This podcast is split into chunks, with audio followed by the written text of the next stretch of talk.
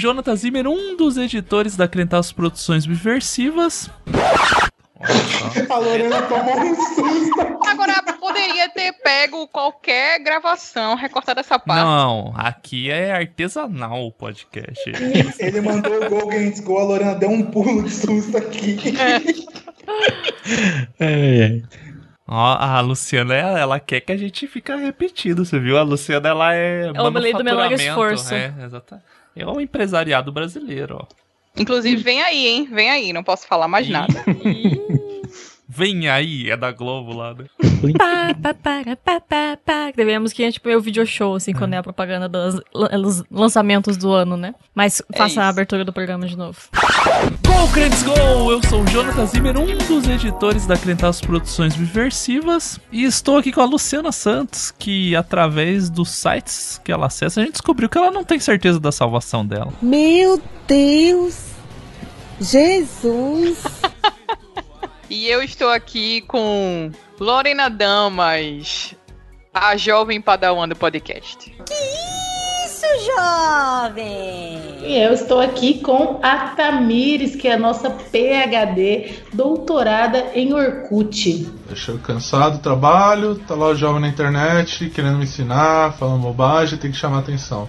Saudades Orkut. Sim, eu sou a Tamires Palma e eu estou aqui com o Douglas, o boizinho do rolê. Riquinho era o tão esperado filho de Ricardo e Regina Rico. E eu estou aqui com o Felipe Stresser, o primeiro e original Discman.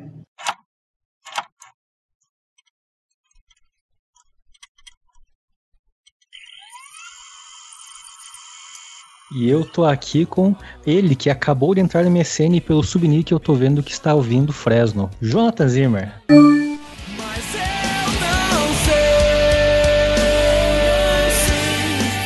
Onde está todo amor? Saudade, Lucas. Volta a, a cantar desafinado, que é mais gostoso que essa voz que você tá fazendo de Ana Paula Valadão aí. Mas eu sou o Jonathan Zimmer. E estou aqui pra matar saudade, chorar choros e lembrar a cyber saudade de internet, computadores, periféricos, de quando ah, o mundo era Computador, mais. O que que é um computador periférico? Computadores e peri- periféricos é teclado, mouse. Ah, tá. O computador periférico era aquele quando a gente usava na periferia. hein? Era o computador do milhão, é o computador periférico. O computador do milhão geração 3 é irado. Ele vem com super processador Intel, CD-ROM para você jogar, ouvir suas músicas e ver seus shows prediletos, caixas de som e microfone. Olha só um dos modelos dessa geração, que você compra agora, com parcelas a partir de 63 reais mensais. E além deste outro, tem também este, com monitor de 17 polegadas, mas esta linda impressora multifuncional. Ela imprime, copia e até escaneia. E ao comprar o seu computador do milhão, você ainda recebe todo esse pacote de programas. CD-ROM Show do Milhão e até videokê. Show, né? É só ligar. 4004-6797. E você ainda ganha 3 meses de acesso grátis à internet. É tudo que você precisa para ficar ligado nas baladas, ou falar com a galera, e até detonar no trabalho, na escola ou em casa. Tá esperando o quê? Vai lá e Plan, ligue e adquira já o seu computador do milhão, geração 3. Nossa. Estamos aqui Esse. Pra matar essas saudades, falar dessas coisas que tanta nostalgia nos trazem num mundo que era mais devagar, mais lento, rodava tudo mais lento, fazia dependia muito do telefone pra conseguir essas coisas. Esse podcast ia demorar anos pra ser baixado lá, Nossa. logo depois dos jabás. chamando alguém na linha do computador.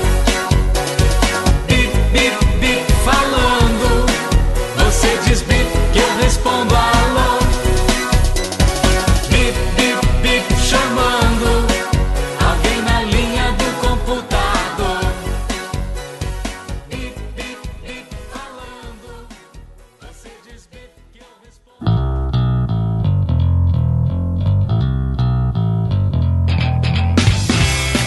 Aproveitando aqui que estamos falando de cyber saudades e coisas, de internet, a gente quer deixar uns recadinhos clássicos para vocês do Jabá, que é compartilhe os podcasts das Nossa, tô muito no plural, né? Nossa, compartilhe os programas da Crentaços. Ah, não tenha vergonha de ouvir a Crentaços, né? Conte para as pessoas que você ouve a Crentaços. Divulgue, fale para as pessoas. Fale, olha, esse pessoal aqui fala umas coisas meio pesadas, mas eles são gente boa.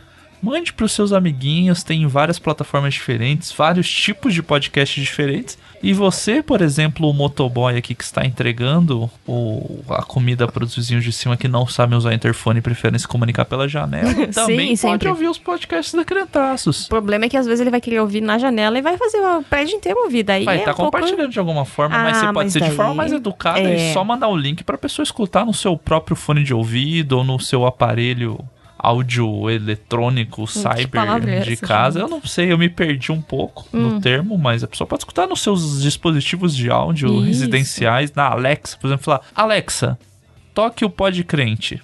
Daí vai tocar pra pessoa. Você pode fazer isso quando você for visitar alguém também, cadastrar, quem sabe. Ah, tá. Chega pra mandar a Alexa dos outros começar a tocar o podcast. Então, na casa dos outros. você não, mas não vai. é pra ir na casa dos Ah, outros é, agora. tem razão. Não então, vá na assim, casa dos outros. Você pede pro seu amigo, manda um áudio pro seu amigo falando isso. E ele vai estar perto da Alexa e vai acontecer. Pode ser? Vamos fazer essa brincadeira? Vamos fazer essa tentativa? De azucrinar a Alexa dos outros? Ok, Google. Toque, pode crer. Ah, igual no SNL, né? Que eles faziam o negócio do- da Siri pra ouvir no, o resto da, da pessoa que se apresentou, a musical, a gente sempre ficava bravo, né? Lembra que eles faziam no SNL? Sim, tava, ia tocar o, o quadro musical, né? A apresentação ali. Daí quando acabava, eles falavam. Ok, E- Google. E daí falava o nome do artista. Não, mas era da Siri. Era tipo Siri. Ah, Daí eu o comando sei, eu específico. Eu também não sei como que é, mas é o comando específico da Siri. Eles estavam falando em inglês. Mas imagina estar vendo o programa no sábado à noite e a televisão começa a mandar nos dispositivos da sua casa. Mas você mas a pode- gente já estendeu demais esse. Não, tem uma última coisa. Então tá bom. você que usa, você que usa a Siri, então você pode, se você ouve o podcast, os nossos podcasts pelo iTunes, pode dar cinco estrelinhas, deixar um comentário bonito lá, que isso ajuda a gente também, dar estrelinhas e boas notas nos aplicativos de podcast que você usa, dá aquela compartilhada às vezes de quando a gente coloca nas redes sociais também, isso ajuda a divulgar. Seja gente, faça essa gentileza para conosco, nós ficamos muito felizes e agradecidos. Isso aí. Vamos matar a saudade e chorar com a nossa velhice sobre tecnologias e internet. Ah, foi divertido, a gente nem chorou tanto no programa, não.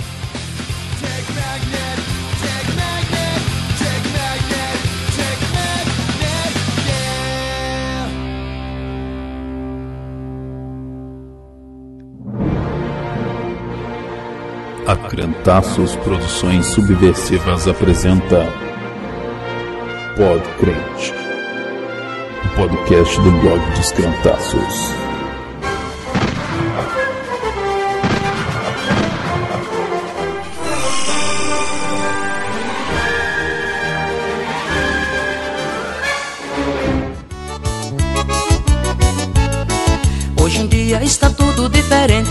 Tecnologia se modificou.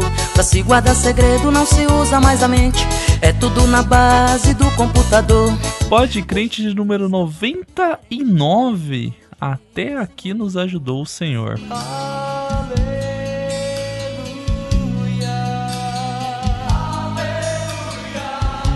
Hoje recheado com esse time de incríveis companheiros pra gerar aquele atestado de velhice nosso, né? E mergulhar de cabeça na Eu achei que nostalgia. você ia falar atestado de sa- insanidade ou de Ah, óbito. esse aí eu já fiquei- foi atestado, né? Esse não precisa fazer, não.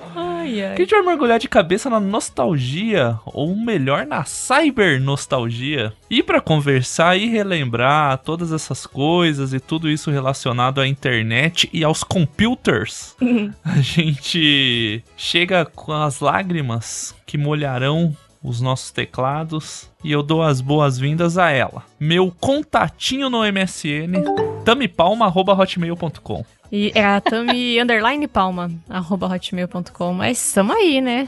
Pessoa que bloqueava a chamada de atenção do MSN. Eu era contra esse artifício. A gente vai entrar nessa discussão Sim. aí, porque antes a- você ferver na internet tinha que pagar um preço, né? Se você, Você, queria ferver. pra, pra prejudicar os outros, você tinha que aceitar ser prejudicado também. Exatamente. O mundo era mais justo. Seja bem-vindo também, Felipe Stresser. Agora é assim que a gente vai chamar ou chama de profeta heresia? É, chama pelo é o CPF ou CNPJ? Esse, é a gente pergunta, eu tô tentando descobrir ainda também, mas como disse a Lu, vem aí, vamos ver. Vamos Só- ver como vai ser daqui aqui pra frente. Só nos computer aí, Felipe? Só nos computers aqui. O Felipe Stresser entrou no, no MSN. Entrou no MSN. Entrou Sobe no janelinha. MSN. Entrou no MSN. E ela? A CLTzinha mais querida do Brasil, Luciana Santos. Aê! A luta on, hein, galera? É isso. Houve uma promoção, pelo jeito. Verdade. Vem aí, hein, galera? Vem aí. Vem aí. E surfando na rede mundial de computadores, eles. Uma salva de palmas ao mais novo casal do Teologueiro.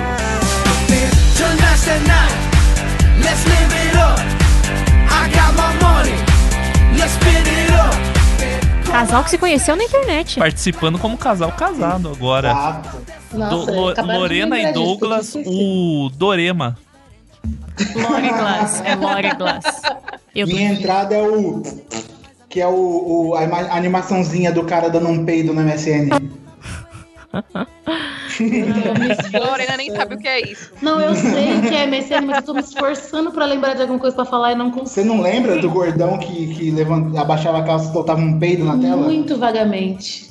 Eu lembro de Era- ficar invisível pra ninguém falar comigo. O, o irmão mais velho do emoji é o emoticon, que era o que havia no MSN. E, a- né, o WhatsApp fez as figurinhas ilustradas agora, mas a gente tinha emoticons que se mexiam também, né? Então era uma coisa. E aí você colocava atalhos, porque o WhatsApp não chegou nesse nível ainda, mas o MSN você podia pôr atalhos pra você chegar no emoticon que você queria e, e ele entrar no meio das palavras. Era maravilhoso. O MSN era uma boa rede. E a Lorena tá aqui porque, além de tudo, ela vai trazer essa visão da nova geração, né? Ela é a, a Jonathan da nova geração.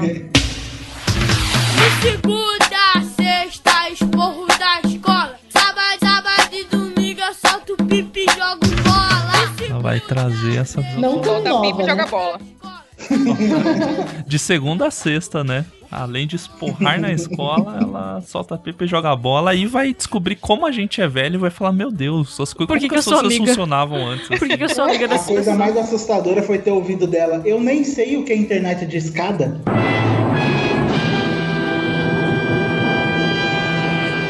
Você- hoje, ela, hoje ela vai é, aprender. É boizinha, né? É boizinha. Você que é velho que nem a gente vai se emocionar e você que é jovem vai ter essa lição hoje de Ou aprender. vai se escandalizar. Tudo isso com os nossos corações aquecidos pra falar de internet com essas fortes emoções. Ele é muito inteligente, ele faz tudo facilmente, só precisa digitar. Mas computador não namora nem escuta, pois computador não faz. Technologic. Technologic.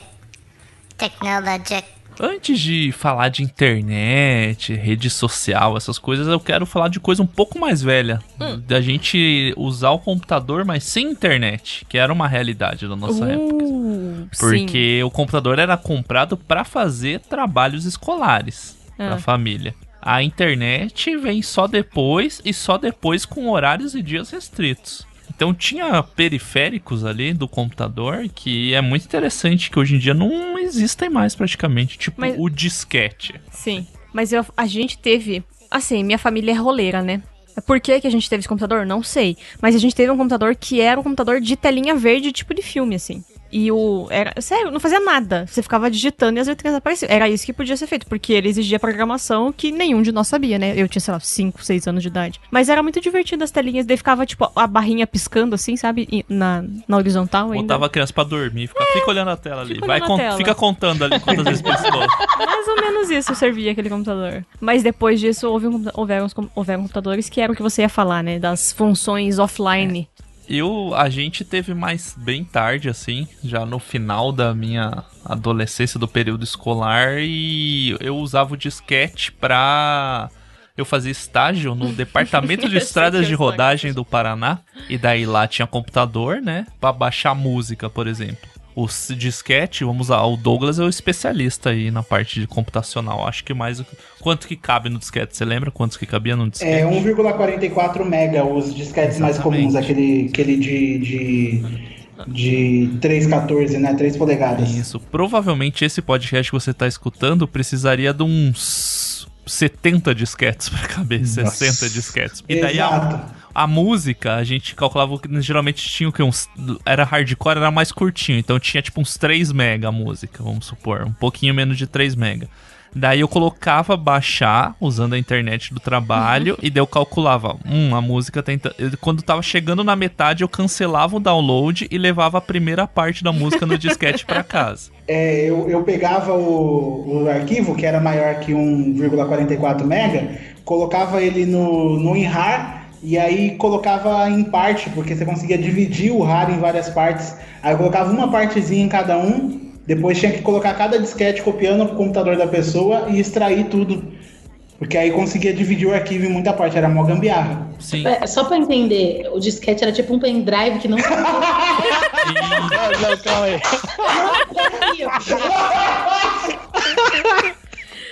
É, Lorena, é isso. É tipo um que o Jonathan pendrive. falou, Assim. eu precisei abrir uma foto. Melhor descrição do que é um Isso, a função dele, ele era tipo um pendrive, só que ele fisicamente, assim, como objeto, ele lembrava tipo um cartão postal. Ela falou que abriu a imagem pra ver o que que era. Tinha um disquinho, né, dentro, assim, que você não podia ficar abrindo, ele tinha uma portinha que você ficasse abrindo muito, você zoava o disco dentro. Sabe do que eu lembro? Tenho memórias de infância, assim, de brincar de secretária e ter vários desses, assim, pra brincar, porque já ninguém usava Mas mais, mas eu sabia não. o que era. Não, jamais. Ficava lá brincando de cartão, sei lá. eu vou comprar um disquete depois Não precisa. Não precisa. Mas era legal, tipo, da gambiarra da música que você fazia, da minha, assim, no outro dia, no outro dia, eu pegava o restante da música, entendeu? Do download. E daí depois você. E, só, e daí eu colocava. Não, eu não, nem editava. Eu colocava pra reproduzir no Windows Media Player. Parecia que eram duas faixas, mas era uma música só. Então ela tocava até a metade e pulava pra próxima faixa pra continuar o resto da música. Nossa, ô, aí, sem contar que tinha que saber fazer uma- um pouquinho de matemática, né? Pra você não. não... Ah, é, às vezes perdi um pouquinho, mas. Eu sou meio burra, eu não ia conseguir fazer isso, não. Mas você tá muito evoluído nessa história aí. Eu, antes de baixar música, eu baixava MIDI, porque não existia ainda música na internet. Sim, conta Sim. aí pra gente. Que E que é ainda MIDI? antes do, do disquete tinha o zip drive. Meu pai chegou a ter o zip drive, que ele era um disquete, só que era bem gordinho. E cabia menos ainda informação. É tão mágico, né? Esses dias eu vi uma foto no Twitter, muito boa, que era um rapaz hum, é, na frente de um lugar, um lugar nos Estados Unidos, assim, tipo um galpão. Na década de 70, a foto mostrando quando chegaram computadores. Eu não sei se era na IBM, eu não sei, era alguma grande empresa que tava chegando computadores. Daí era um caminhão na década de 70, descarregando aqueles puta, sei lá como que é o nome, hardware. E aí o cara tirou uma foto atual na frente do mesmo lugar com um cartão de memória. E daí, tipo, o cartão de memória é o equivalente do que era a memória que tava sendo descarregada naqueles computadores no caminhão, sabe? Eu fiquei, caralho. Meu Deus. É muito mágico. É muito mágico. Obrigado, Senhor, pela invenção do pendrive, porque eu não teria inteligência pra fazer metade, metade da música. um problema do disquete é que às vezes, por nada, por algum motivo do universo, ele simplesmente já era. Então, o que, que eu fazia na época que eu já tinha internet? Eu ia pra casa do meu primo para poder jogar emulador de Super Nintendo. E ele não tinha internet, eu tinha. Então eu pegava os, os jogos, as ROMs de Super Nintendo, Super Mario World, eh, Metal Warriors, e colocava cada, cada ROMzinha num disquete e chegava com uma caixa de sapato cheia de disquete lá. E aí quando chegava no computador dele, metade do disquete já não funcionava mais. Sangue de E quando dava pau, fazia um barulhão, né? Que assustava muito mais. Sim, Pré. fazia, ele ia ler fazendo tac, tac, tac, tac. Meu Deus. Ah, Mas eu não sei, o já negócio tá aqui que na o metade, esqueci de avisar. O Douglas foi um jovem, uma criança branca, rica e privilegiada. Sim. Eu sou rica! Eu sou rica! Tá? Ele é boy. a Tudo- gente já expôs isso na, na live. É porque na época que o pessoal não tinha computador, que o pessoal tava começando a ter computador, meu pai tinha uma gráfica, então ele já trabalhava com isso e a gente já tinha três computadores em casa. Você era o cara que todo mundo mirava pra fazer trabalho em equipe. Exatamente. Porque o trabalho ia poder ser impresso colorido. Eu Podia tive- fazer a capa no Word Art, tudo. Sim. Não, a gente teve um. Mas eu, vou contar essa história do Felipe, pode voltar a falar do que ele tá falando. A gente teve um colega no, no primeiro ano do ensino médio, que o pai dele era dono de uma gráfica. Aí teve uma, tipo, feira do saber da escola, assim. A gente foi e fez tudo na gráfica. Daí, poxa, foi o trabalho mais legal da turma, porque era tudo bonito, tudo colorido, em A3. Quem que imprimia em A3, gente? Sério? Tipo, as coisinhas. que Nossa, que foda. Eu nem sabia que imprimia um negócio tão grande assim na impressora. Mas veja bem, né? Fala, Felipe, o que, que é o negócio que você falou antes, do, antes da música, que você baixava um outro troço? Nossa, eu baixava MIDI, que é, que é aquele tipo som do Super Nintendo, né? Que é aquela musiquinha de, tecladinho, assim. Tipo toque polifônico. Polifônico. Tipo toque polifônico, exatamente. Não, não existia música na internet ainda. O Napster, essas coisas vieram muito depois. Você era um menino boy também, então você teve computador desde novinho. Não, quer dizer, eu tive meu primeiro computador acho que em 99. Eu Boy. já era. É, também. quanto, quanto vocês tiveram computador? Ah, nem era meu, era na casa da minha tia. Foi em 2006. É, pra mim era 98, 99. Eu tinha uns 4, 5 anos. Eu não sei Ai, vai quantos anos cagar, eu tinha. Douglas. Eu não sei quantos anos eu tinha, mas Eu fui alfabetizado num teclado. Tal né? como a Sasha, É. eu fui alfabetizado. Pior que eu fui alfabetizado no chat da UOL. Gente, Fui eu a alfabetizado pelo Nossa, clipezinho é- do Word lá, né? Isso é uma história boa, porque assim, é, antes de eu, de, eu, de eu entrar na escola, né, a gente já tinha computador em casa e minha mãe é, ficava muito no, no chat da UOL e meu pai também. Eles tinham uma brincadeira entre eles, que eles entravam no chat da UOL, cada um em um computador, e eles ficavam conversando entre eles como se eles fossem conversando com estranhos. O nome disso E aí é eu ficava- fetiche.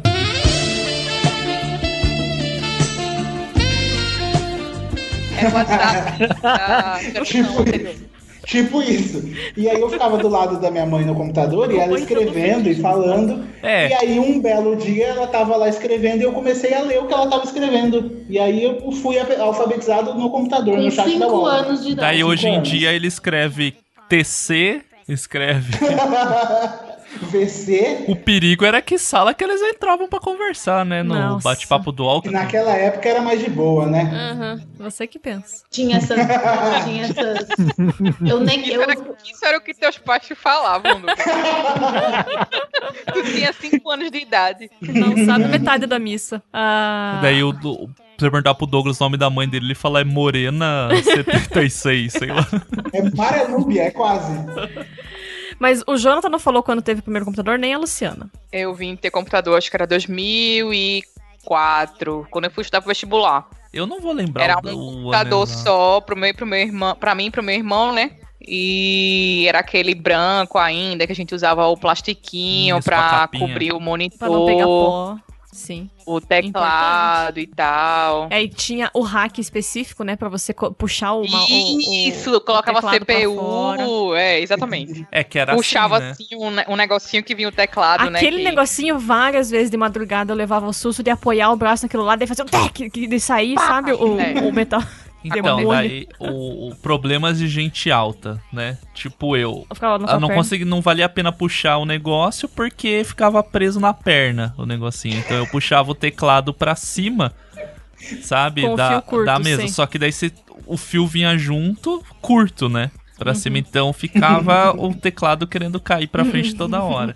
Porque era assim, eu também acho que foi nessa mesma época que você também. Eu acho que as você foi uns assim. 2004, porque eu lembro de ir gravar CD na sua casa com a Keila. Olha, Keila era- uma eu moça era o gravador de CD. Então, que foi o é. kit. É. assim, né? Você comprava o computador com kit multimídia, que eram as Isso. caixinhas de som Sim. e um microfonezinho durinho, assim, tipo de da Câmara dos Deputados, assim, sabe? Que vem assim. E daí você tinha que comprar um esse? junto, né? Esse O rack rack pra ficar famoso. junto. E as capinhas de plástico pra pôr pra cobrir o monitor, que você desligava de madrugada. O que acordava não era desligar o computador, era o barulho da capa de plástico sendo colocada. Não. Daí Mas tinha uma capinha que- pro monitor, uma capinha pro CPU, tudo bonitinho. Daí você desligava o filtro de linha e desligava da tomada. Tudo bonitinho. Mas assim. eu chuto que lá por 2004 vocês já tinham um computador, porque eu lembro de gravar CD na Mas sua foi casa mesmo. porque eu fiz um curso de informática na época. E daí, assim, se investiu no curso de informática, tem que investir no computador também, né? Porque senão, como que o filho vai pôr em prática isso daí? Vai arranjar emprego Isso. como daí? Porque o curso de informática foi uma grande, um grande golpe que se deu, Sim, que foram na minha, na minha escola, a Vixen Informática, que não existe mais. Anunciando, olha, um curso de informática, tal, mas não é um curso simples, tipo, aprender Word, Excel, essas coisas. Você vai aprender Flash, vai aprender... Putz, como que era o que fazia site? Java. Não, não. HTML. É, era HTML, mas o, tinha o, o software da Microsoft específico, eu não vou Ah, o lembrar. Dreamweaver? Não, eu era O um front antes, page? o front page. Você vai aprender front page e tal. É, eu comecei e com- tal, com- tal, com tal. front Daí eu fiquei, pô, massa, gosto dessas coisas, né? Vou, vou crescer e ser animador da Pixar. Esse era o que eu pensava na época. Eu tenho que começar por algum lado. Daí tal, nanã, se você só avise os seus pais, o encontro vai ser no salão social da igreja das Vi- Nossa Senhora das Vitórias, no bairro Boqueirão, bababá. Sábado, 14 horas. Eu fui lá, convenci, fui com meu pai lá. Daí aquele monte de pai lotado, o cara lá na frente falando, explicando do curso, bababá. E daí mais, ó, o valor do curso é tal. Daí todo mundo, todo mundo assustou. Meu Deus, que caro. Dura um ano, durava um ano o curso, olha só. E daí o cara, não, mas a gente vai fazer um. Tem um esquema que o seu filho vai pagar por parte do seu curso com trabalho. E daí só fica tal o valor. Daí tal, daí meu pai me olhou, deu, não, vai, vai sim. lá, lá. E deu pagar pro trabalho, era mentira, né? Porque não podia pôr criança a trabalhar, né? Adolescente trabalhar.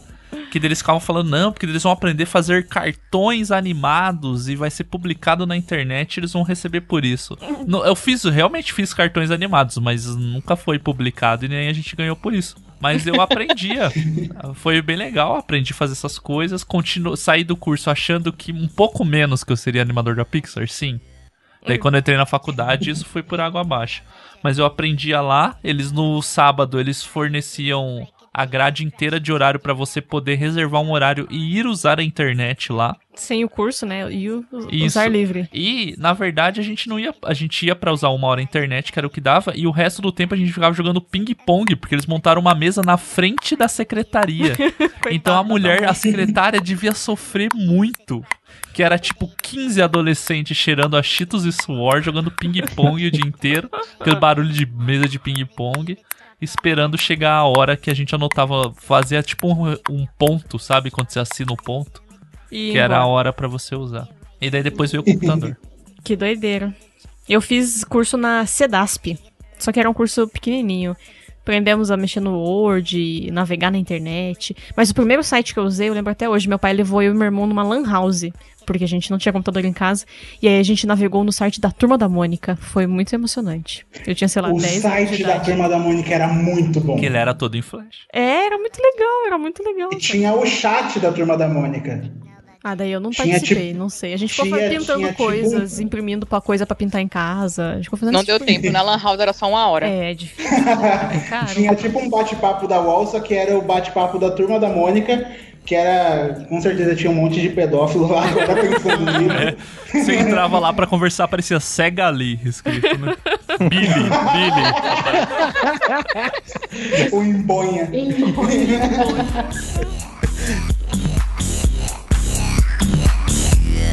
Technologic. Technologic. Technologic. Technologic.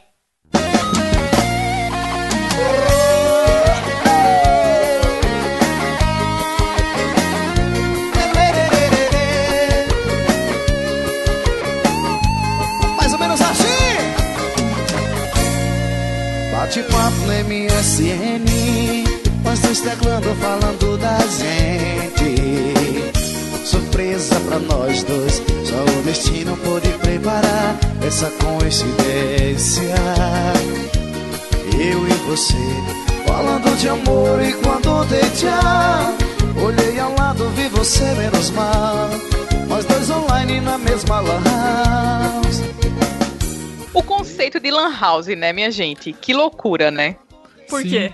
Prossiga. Porque não existe mais, né? Não, eu acho muito louco isso. Uma galera que pagava, tipo, pra ficar uma, duas horas vendo Orkut, vendo status do Facebook, mandando Não, aqueles GIFs tinha Facebook no animados começo. e tal. No começo Era nem muita tinha. Facebook. Não, era pior, Luciano. Não era rede social. Entrava pra entrar no charges.com e ficar vendo charges. Era, sabe? tinha Essa aquele. Kibiloco também, É. o site do Kibiloco, Kibiloco. Jacaré Banguela. O Douglas, o Douglas tem uma cara de quem fazia Frag Night. Você fazia Frag Night, Douglas? Não, não, não fazia.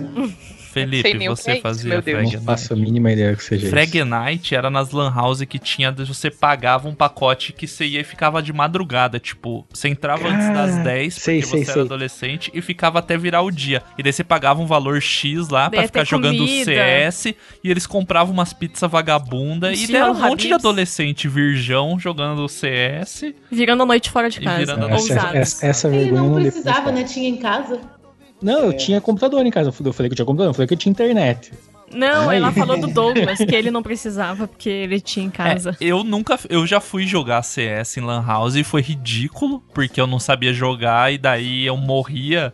Tipo, o cara, ah, você saiu aqui, você atira em quem aparecer. Só que daí você sai com as pessoas do teu time. Eu atirei nos caras do meu time, eram uns piá de 12. Eu já, tipo, tinha uns 16 anos e uns moleque de 10 anos me xingando daí, porque eu atirei nele. Eu- Ou caía no buraco e era o último que sobrevivia da equipe, sabe? E daí eu não conseguia sair do buraco e ficava nesse inferno.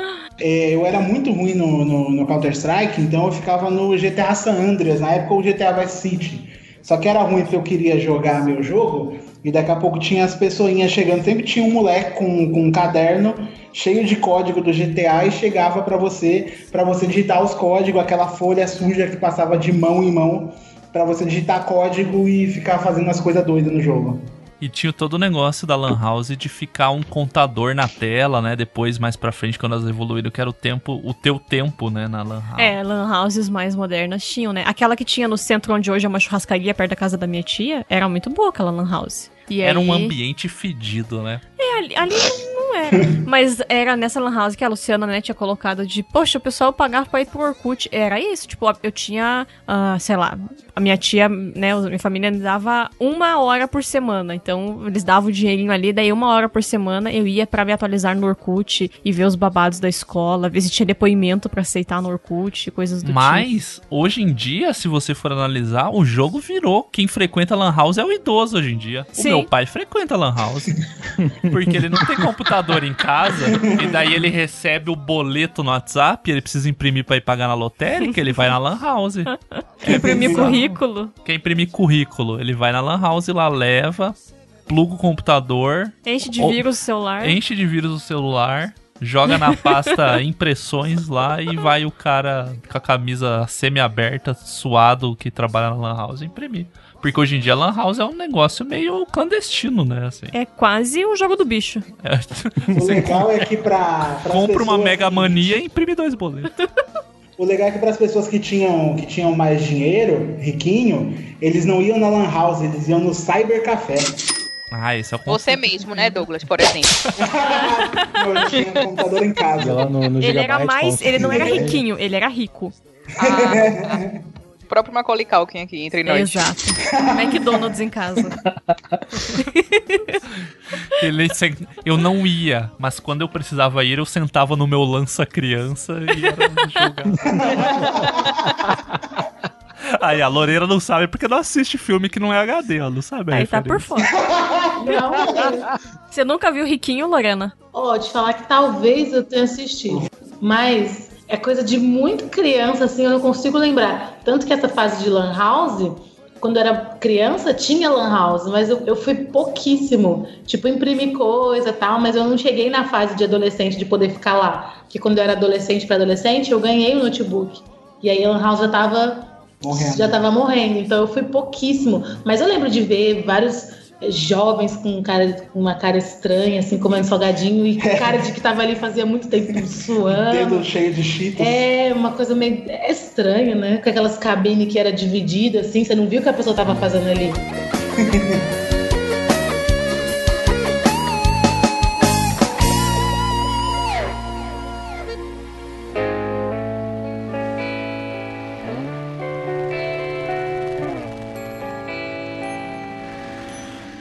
Mas MP3 player, Lorena, você teve MP3 player? Talvez. Mas eu acho que o meu era, era, eu era de família humilde, né? Não, não vim da origem do meu marido aqui, privilegiado. Eu acho que era aqueles fake, sabe, que compra no camelô, que toca só é, FM, assim, e tal. Tinha que comprar um a cada três meses porque quebrava. Ah, mas não era, não era MP3 player, então, era um radinho que você tinha.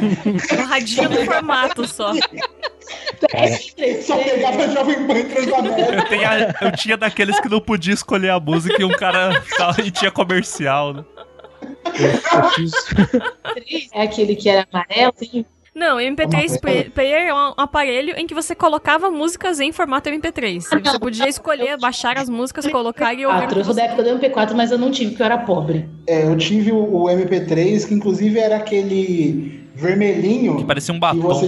Isso, parecia um batom, você tirava a parte da frente dele e era a porta USB que você ligava no computador. Tô vendo a Colocava as músicas e aí conectava o fone de ouvido e Eu você ia sou ouvindo as suas do- músicas favoritas. E cabiam incríveis 128 mega nele. 128 O meu tinha 256 na época. Ah, é boy, é boy, né? Ostentou, ostentou agora. Eu fiz, eu fiz o pior negócio da minha vida quando eu comprei um, um MP3 desse de 128. Eu tinha um.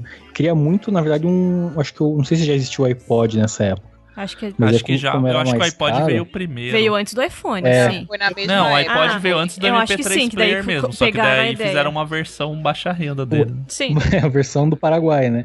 Daí eu tinha um GameCube que eu, né, não existia jogo fake, não existia jogo pirata Sim. pra gente. Falei, ah, vou vender meu GameCube e vou comprar um MP3 player desse de 128. Mas, tipo, só cabia 12 músicas no MP3 player, né? É, dependia da música, né? Que se você tinha músicas dependendo da música. É, tipo, Diante do Trono não era aconselhável, David Keelan, Não, não porque era chegava a muito três grande. músicas, né? Espontâneo já foi. uma. É, o iPod foi Ah. lançado em 2001 nos Estados Unidos. Caralho. Antes do, do, do MP3, a Lorena lembrou aqui, tinha o Discman, né? Vocês são do Discman ou eu, Eu, viajei? eu ainda Tive. tenho o meu Discman. Nossa. Disque Me foi, Funciona? Lorena agora representou, hein? Não, mas não conheço. Nunca vi um Discman, nunca Eu mostrei pra ela. Eu- É um, eu é um homem que joga discos, Eu né? fui no museu e vi um negócio lá. Eu nunca toquei no É da Marvel esse super-herói aí, o Discman?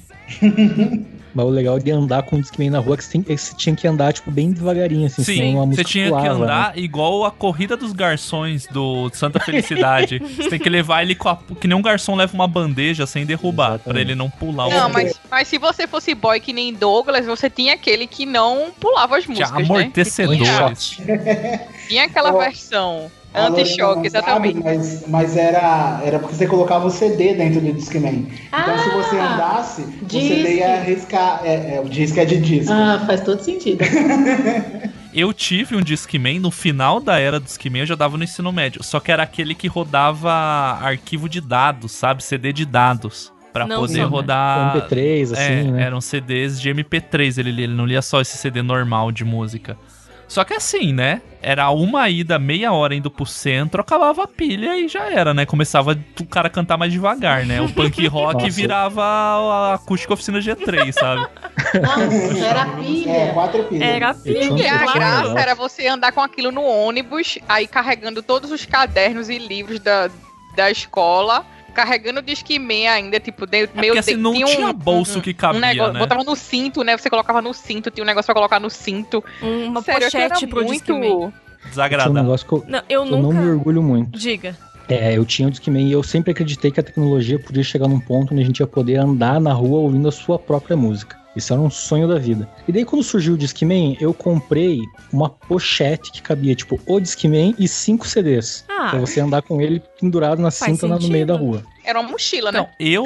é, porque assim, o Discman não cabia em nenhum bolso, não fazia sentido. Não. E daí, o que, que eu fazia? Eu usava aquela. Na época, usava a calça de skatista que tinha um bolso na perna, sabe? E daí, só que eu só era muito alto. Então o fone ficava esticado no máximo, sabe? Você com a cabeça meio Porque eu colocava lado. no bolso da perna. Que também não era uma boa ideia, porque mexia a perna, né? Bem mais, então né? mexia E o a CD. calça e Sim. a- Ah, Só que ficava, eu ficava parado, meio tipo, com a bunda pra trás e a cabeça abaixada pra, pro fone ficar certinho, sabe? A perna.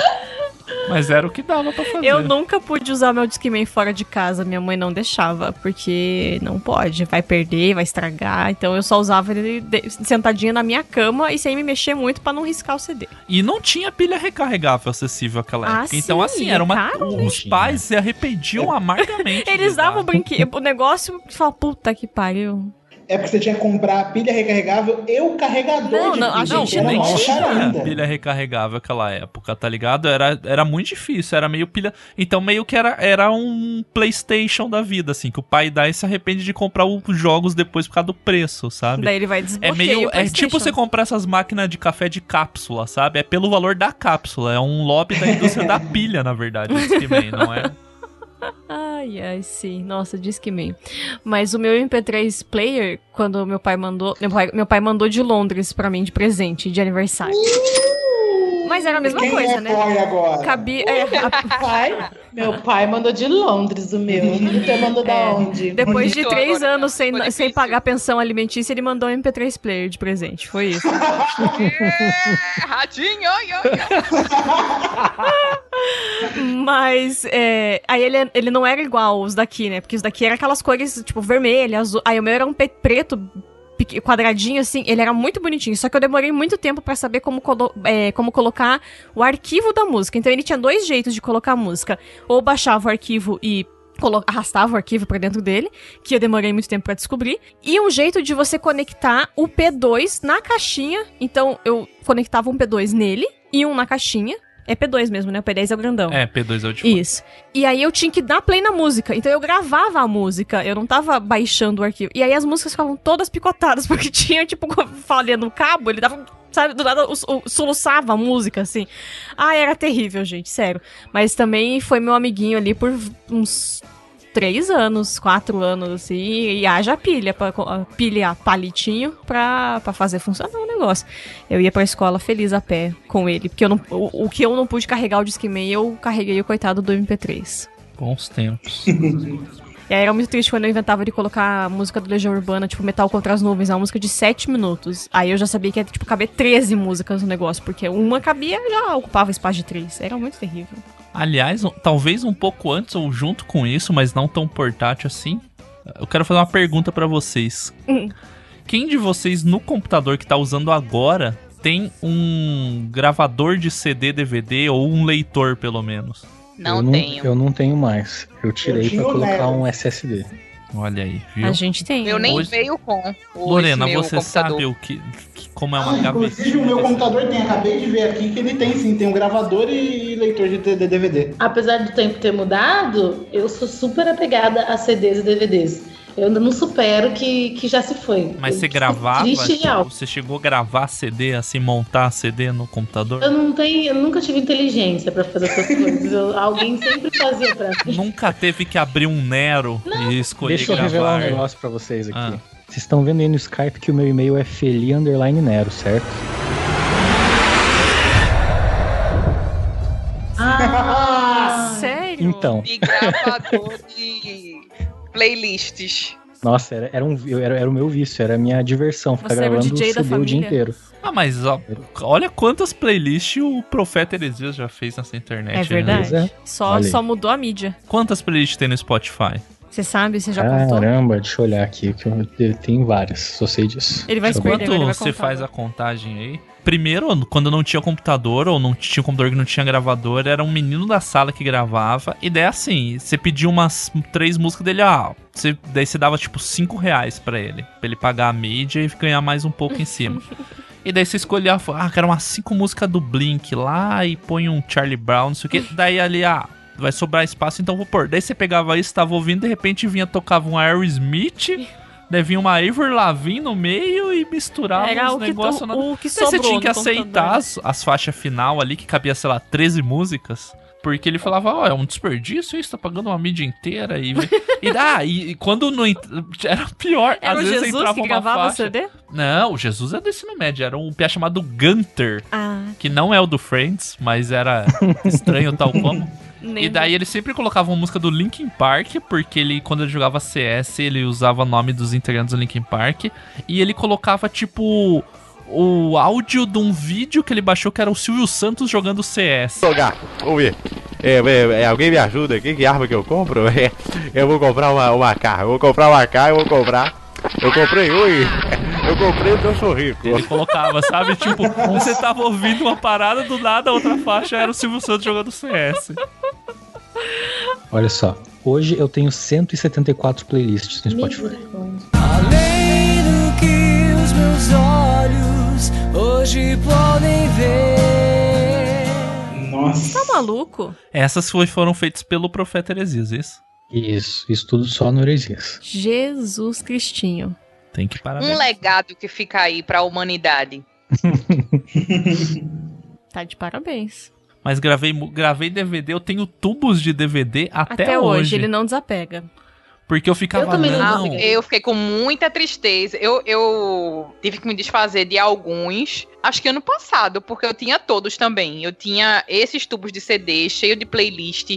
Tinha porta CD também, com muito. Tipo, tinha os CDs de música só com as músicas e tinha os CDs com os MP3 das músicas. Eu tenho um HD aqui em casa, um HD externo. Que Só de nele, se eu música. queria, se eu fui fazer uma limpeza nele, eu não tive coragem de jogar as músicas fora. Eu deixei tudo lá. E era tipo ah, eu não 60% confio em do HD. Eu tenho também. Eu tenho pasta em HD externo de música. Mas os DVDs de filme eu gravava porque eu queria ver os extras. Então, tipo, eu tinha. Sim. Por um bom tempo eu tive uns 6, 7 tubos. Hoje tem o quê? Uns 3, talvez? É, porque teve dois que você levou pros teus pais poderem se divertir. Mas tipo, pô, não, eu quero. E daí eu baixava o arquivo ISO pra poder ter com o som 5.1 ou Dolby Digital e ver os extras do negócio. Era essa era a minha pira. Eu ficava ba... falava, não, eu não sou o trouxa que compra na Americanas ali, mas eu gastava a mesma coisa baixando em casa e fazendo, né?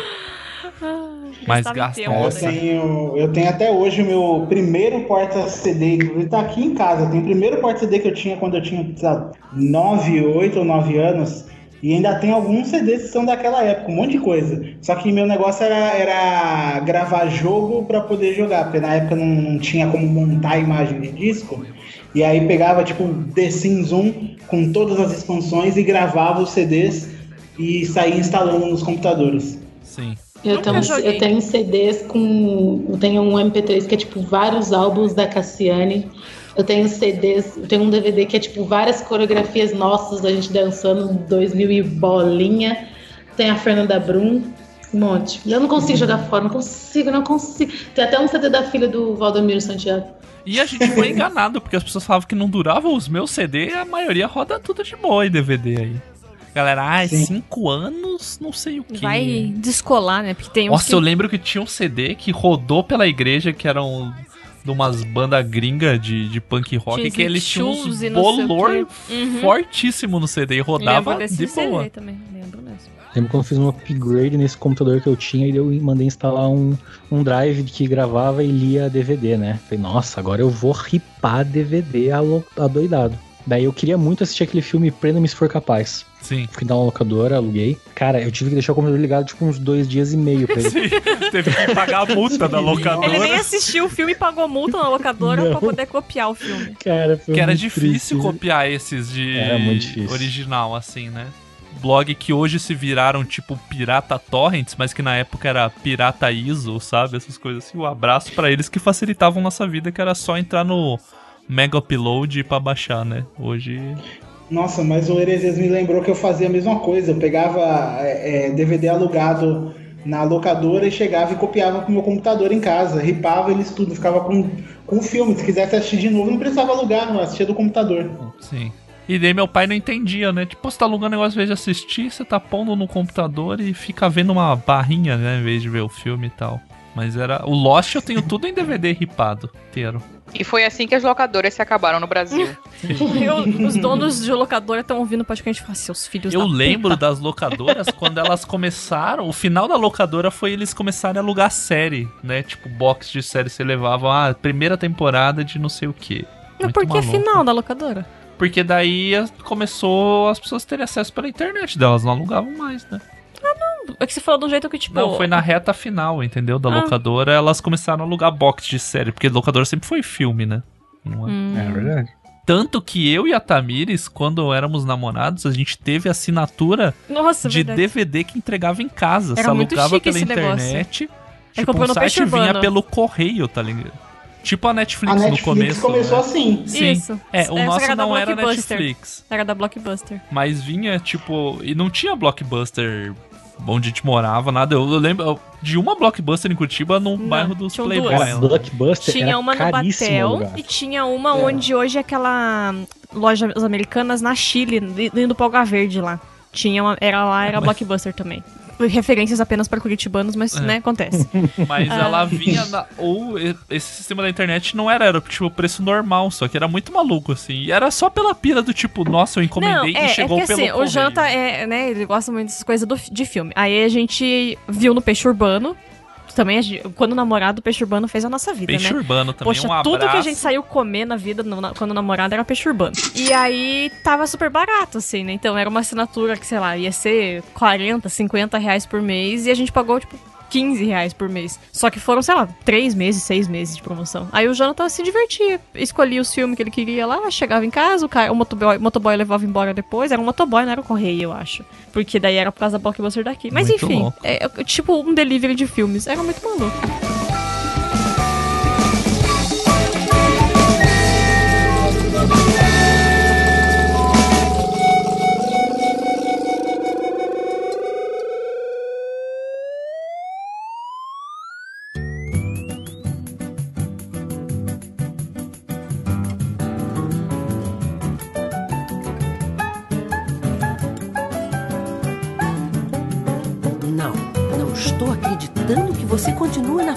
Desse computador.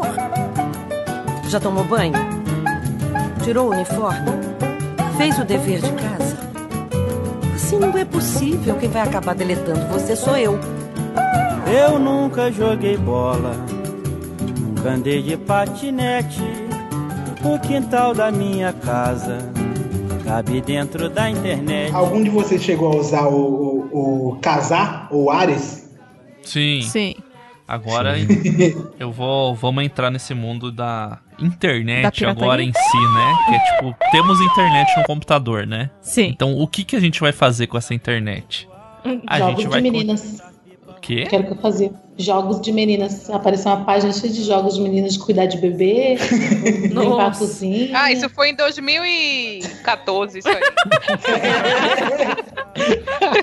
Desculpa, gente. Era o jogo da Kéfera, né? Sei lá. A gente tava falando do, do casar na época do P2P, ela já tá no jogo de meninas. Já. Ela começou. Cara, mas você sabe que tinha uma versão gospel do casar. Eu sei o nome, é um site, mas a gente vai chegar lá. Pode ser pra frente? Pode, vai. ser. O que eu ia falar era isso, porque assim, ah, chegou a internet, mas não é tipo chegou o cara da Oi, da Vivo e puxou um cabo, não. Era na linha telefônica, que agora é um mistério que a Lorena vai, vai brilhar o olho, que ela vai Meu descobrir. cérebro não consegue alcançar. Como que chegava a internet da sua casa? Chegava um CD do América Online ou do Brasil Online, um CD de instalação, certo? Sim. Tem que ver na revista, na banca. É, você podia comprar na Sim. revista ou pegar do teu amiguinho emprestado, né? Eu Né? ganhei esse CD sem ter computador em casa na inauguração do Mercadorama. Eles estavam distribuindo esses CDs. tinha o palhaço, tinha cama elástica e distribuíram CDs para instalação de internet. A criança queria uma bala, ganhava um CD. É uma cilada, Mas eu não entendi. É, eu Tinha vou internet dentro do CD? Não. Olha lá, vai lá, Douglas. Brilha, Douglas. Vamos instalar a internet aqui. Vocês estão falando peraí que não que cabia nada e agora você fala que toda a internet tá dentro do CD. O negócio é que dentro do CD vinha um programa que era o provedor de internet. Você instalava e ele te dava normalmente tipo 70 horas de acesso gratuito. Ah. E aí você conseguia usar a internet através daquele provedor, porque você não conseguia acessar a internet direto. Você precisava de um provedor de internet. Podia ser a América Online, podia ser o BOL, podia ser IG, depois veio o iTelefônica e tal. Mas daí toda vez tinha que botar o CD lá? Não, você instalou no computador e aí depois você consegue usar a partir daquele É, navegador era para das tipo obras. software, né? Isso. Você instalava ele que era o discador que chamava. Por que, que era um discador? Exato. Porque dependia da linha telefônica pra funcionar. Então é como a internet era uma ligação, entendeu? Então você precisava, no seu computador não tinha o telefone. Vamos imaginar o telefone fixo ali, o aparelho. Então você instalava o equivalente ao aparelho, que era esse provedor. Só que você tinha que ter um telefone. Só que você precisa. Sim. Eu tô falando no sentido dentro do computador. Então você tinha o telefone fixo na sua casa e o seu computador precisava de uma adaptação para conectar no, no seu telefone fixo, que era esse provedor. Aí quando você ia usar a internet, o que que acontecia? Você conectar, você abria esse provedor e aí ele ia usar o pulso do telefone, a linha telefônica mesmo. Então, durante a semana, o que acontece é que ele cobrava o pulso a cada sei lá quantos minutos. Então você estava usando a internet e ela era cobrada de você por minutos na sua casa. E era muito caro. E aí, depois da meia-noite, durante a semana e nos sábados e domingos, eles cobravam um pulso só. Eu acho que um pulso era, sei lá, quatro É, minutos, sábado, cinco domingo, minutos, o equivalente. da- sábado após as duas da tarde até a segunda meia-noite. Até a meia-noite do, é, De domingo pra segunda. 11h59 de domingo, você conectava como um pulso. Então, como se você tivesse pago 4 minutos de ligação. E você podia ficar conectado. Então, o que acontece? Quando a gente usava a internet nesse momento, a internet ocupava a linha telefônica. Se alguém ligava na sua casa, dava ocupado. Porque você estava usando a conexão do seu telefone fixo para conectar-se à rede da internet. E às vezes Quantas vezes eu não ouvi da, da, da minha mãe falando, desliga a internet que a avó vai ligar pra gente. É, a gente passada. Você não podia, tipo, fazer uma fofoca, ligar amiga, entra a site rapidinho que você não é Não, fofoca. você tem que desligar da Não internet. Tinha como fa- Gente, passar Se a pessoa tava usando a internet, você não ligava, conseguia quem ligasse ligar. pra sua casa sábado ou domingo não conseguia falar. É, e aí o que acontece é, se a pessoa era muito insistente e ligava muitas vezes, porque ela realmente queria falar, caía a internet. Porque é, aí a- o negócio. Ih, caralho, estão querendo usar a mesma linha. Então, se alguém era muito insistente na ligação do telefone fixo, caía a conexão da internet. E você tava lá abrindo, porque assim, jogar no Google Imagens e abrir uma imagem hoje é automático. Naquela época você ia abrir uma imagem, Você ia pegar, demorava. passar café pra voltar e a imagem tá E daí a aberta. pessoa ligava, tinha aberto metade só da, da imagem, a pessoa ligou, derrubou a tua internet e se ferrou, vai ter que começar tudo de novo. Eu tinha um, um truque na, pra poder usar a internet, porque eu sempre fui muito fuçador de computador, então eu sempre ficava olhando atrás é, das comunidades de Orkut na época pra poder ver coisa de hacker e tal. Eu queria muito ser hacker na época, até por um tempo fui. Eu tinha um blog de hacker. Hackers, piratas de computador. Versão brasileira, clone. Essa é a história para outro momento. Mas tinha esse negócio da internet que você precisava pagar por pulso, né? Então, se você usasse internet num dia normal, é, ia ficar super caro, ia chegar a conta telefônica astronômica. E aí tinha um número, porque assim, para você usar a internet, o negócio do provedor era você discava para um número, seu computador, né? Seu computador discava para um número e era isso que te ligava na internet, essa ligação sendo ativa. E aí eu consegui achar um número 0800. Então eu colocava meu, configurava meu provedor de internet, o IG, para ligar nesse 0800 ao invés de ligar na central do IG. E aí eu usava a internet num telefone 0800 que não cobrava nenhum pulso. Então eu usava a internet de graça no momento que eu quisesse. Você é o bichão mesmo, hein, doido? Safado, olha. Meu Deus. Olha pra Mr. Robot. É, mas isso já é depois, né? Porque, por exemplo, o Orkut é 2004. Já é. Mas os negócios do Orkut eram as pesquisas, mas isso eu achei num fórum antigo, era o fórum da UOL, alguma coisa assim na época. Mas a internet de escada fazia. Hoje o jovem fica acordado de madrugada por qualquer motivo. A gente era porque tinha que esperar no horário da madrugada pra poder assistir, acessar. E aí, tipo, os pais iam dormir. Se eles acordassem tomar água no meio da noite, vamos supor que você tinha um computador no quarto ou na sala. Eles olhavam por baixo da porta e só via a luzinha do monitor aceso, meia-noite, porque Levava tava lá o filho. daí, sim. Ou o barulhinho da internet conectando, que era característico. Sim, que vai tocar agora aqui.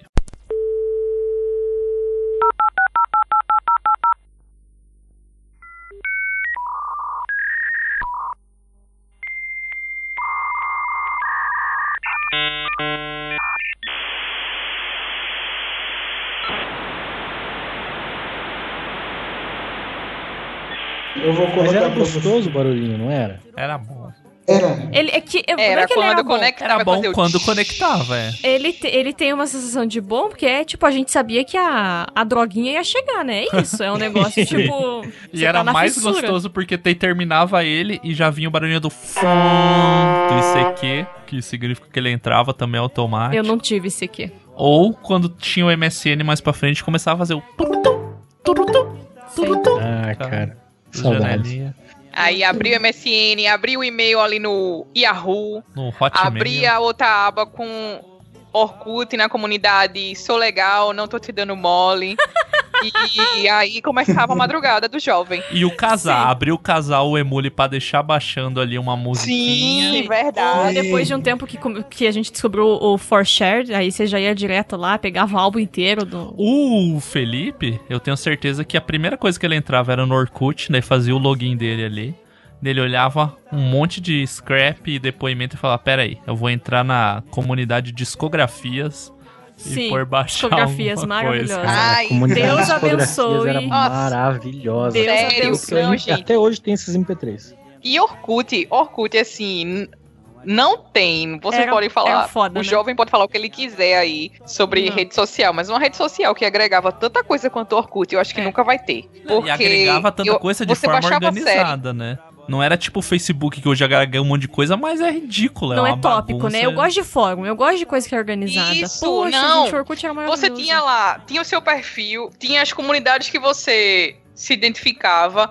Dentro das comunidades, você tinha os fóruns que você conseguia debater com as pessoas sobre o tema da, do, da comunidade ou Sim. não, né? Tinha aquele famoso é, passa, beija, casa com a pessoa de Tinha cima. jogos, tinha o off, né? Tinha os jogos. E assim, na época foi quando eu comecei a me interessar por séries. Aquelas séries que passavam no SBT e tal, tipo Smallville, é, Lances da Vida. Eu sempre entrava nos fóruns. Ia assistir o, o capítulo, corria pra, pra comunidade do Orkut, já tava lá, tipo, capítulo tal, trilha sonora do capítulo. Você ia lá, baixava a trilha. Eu que era viciado em trilha sonora, conversava sobre o capítulo com as. Era, era muito massa essa fase, assim, de. E, e era Bateu fantástico. agora, bateu, hein?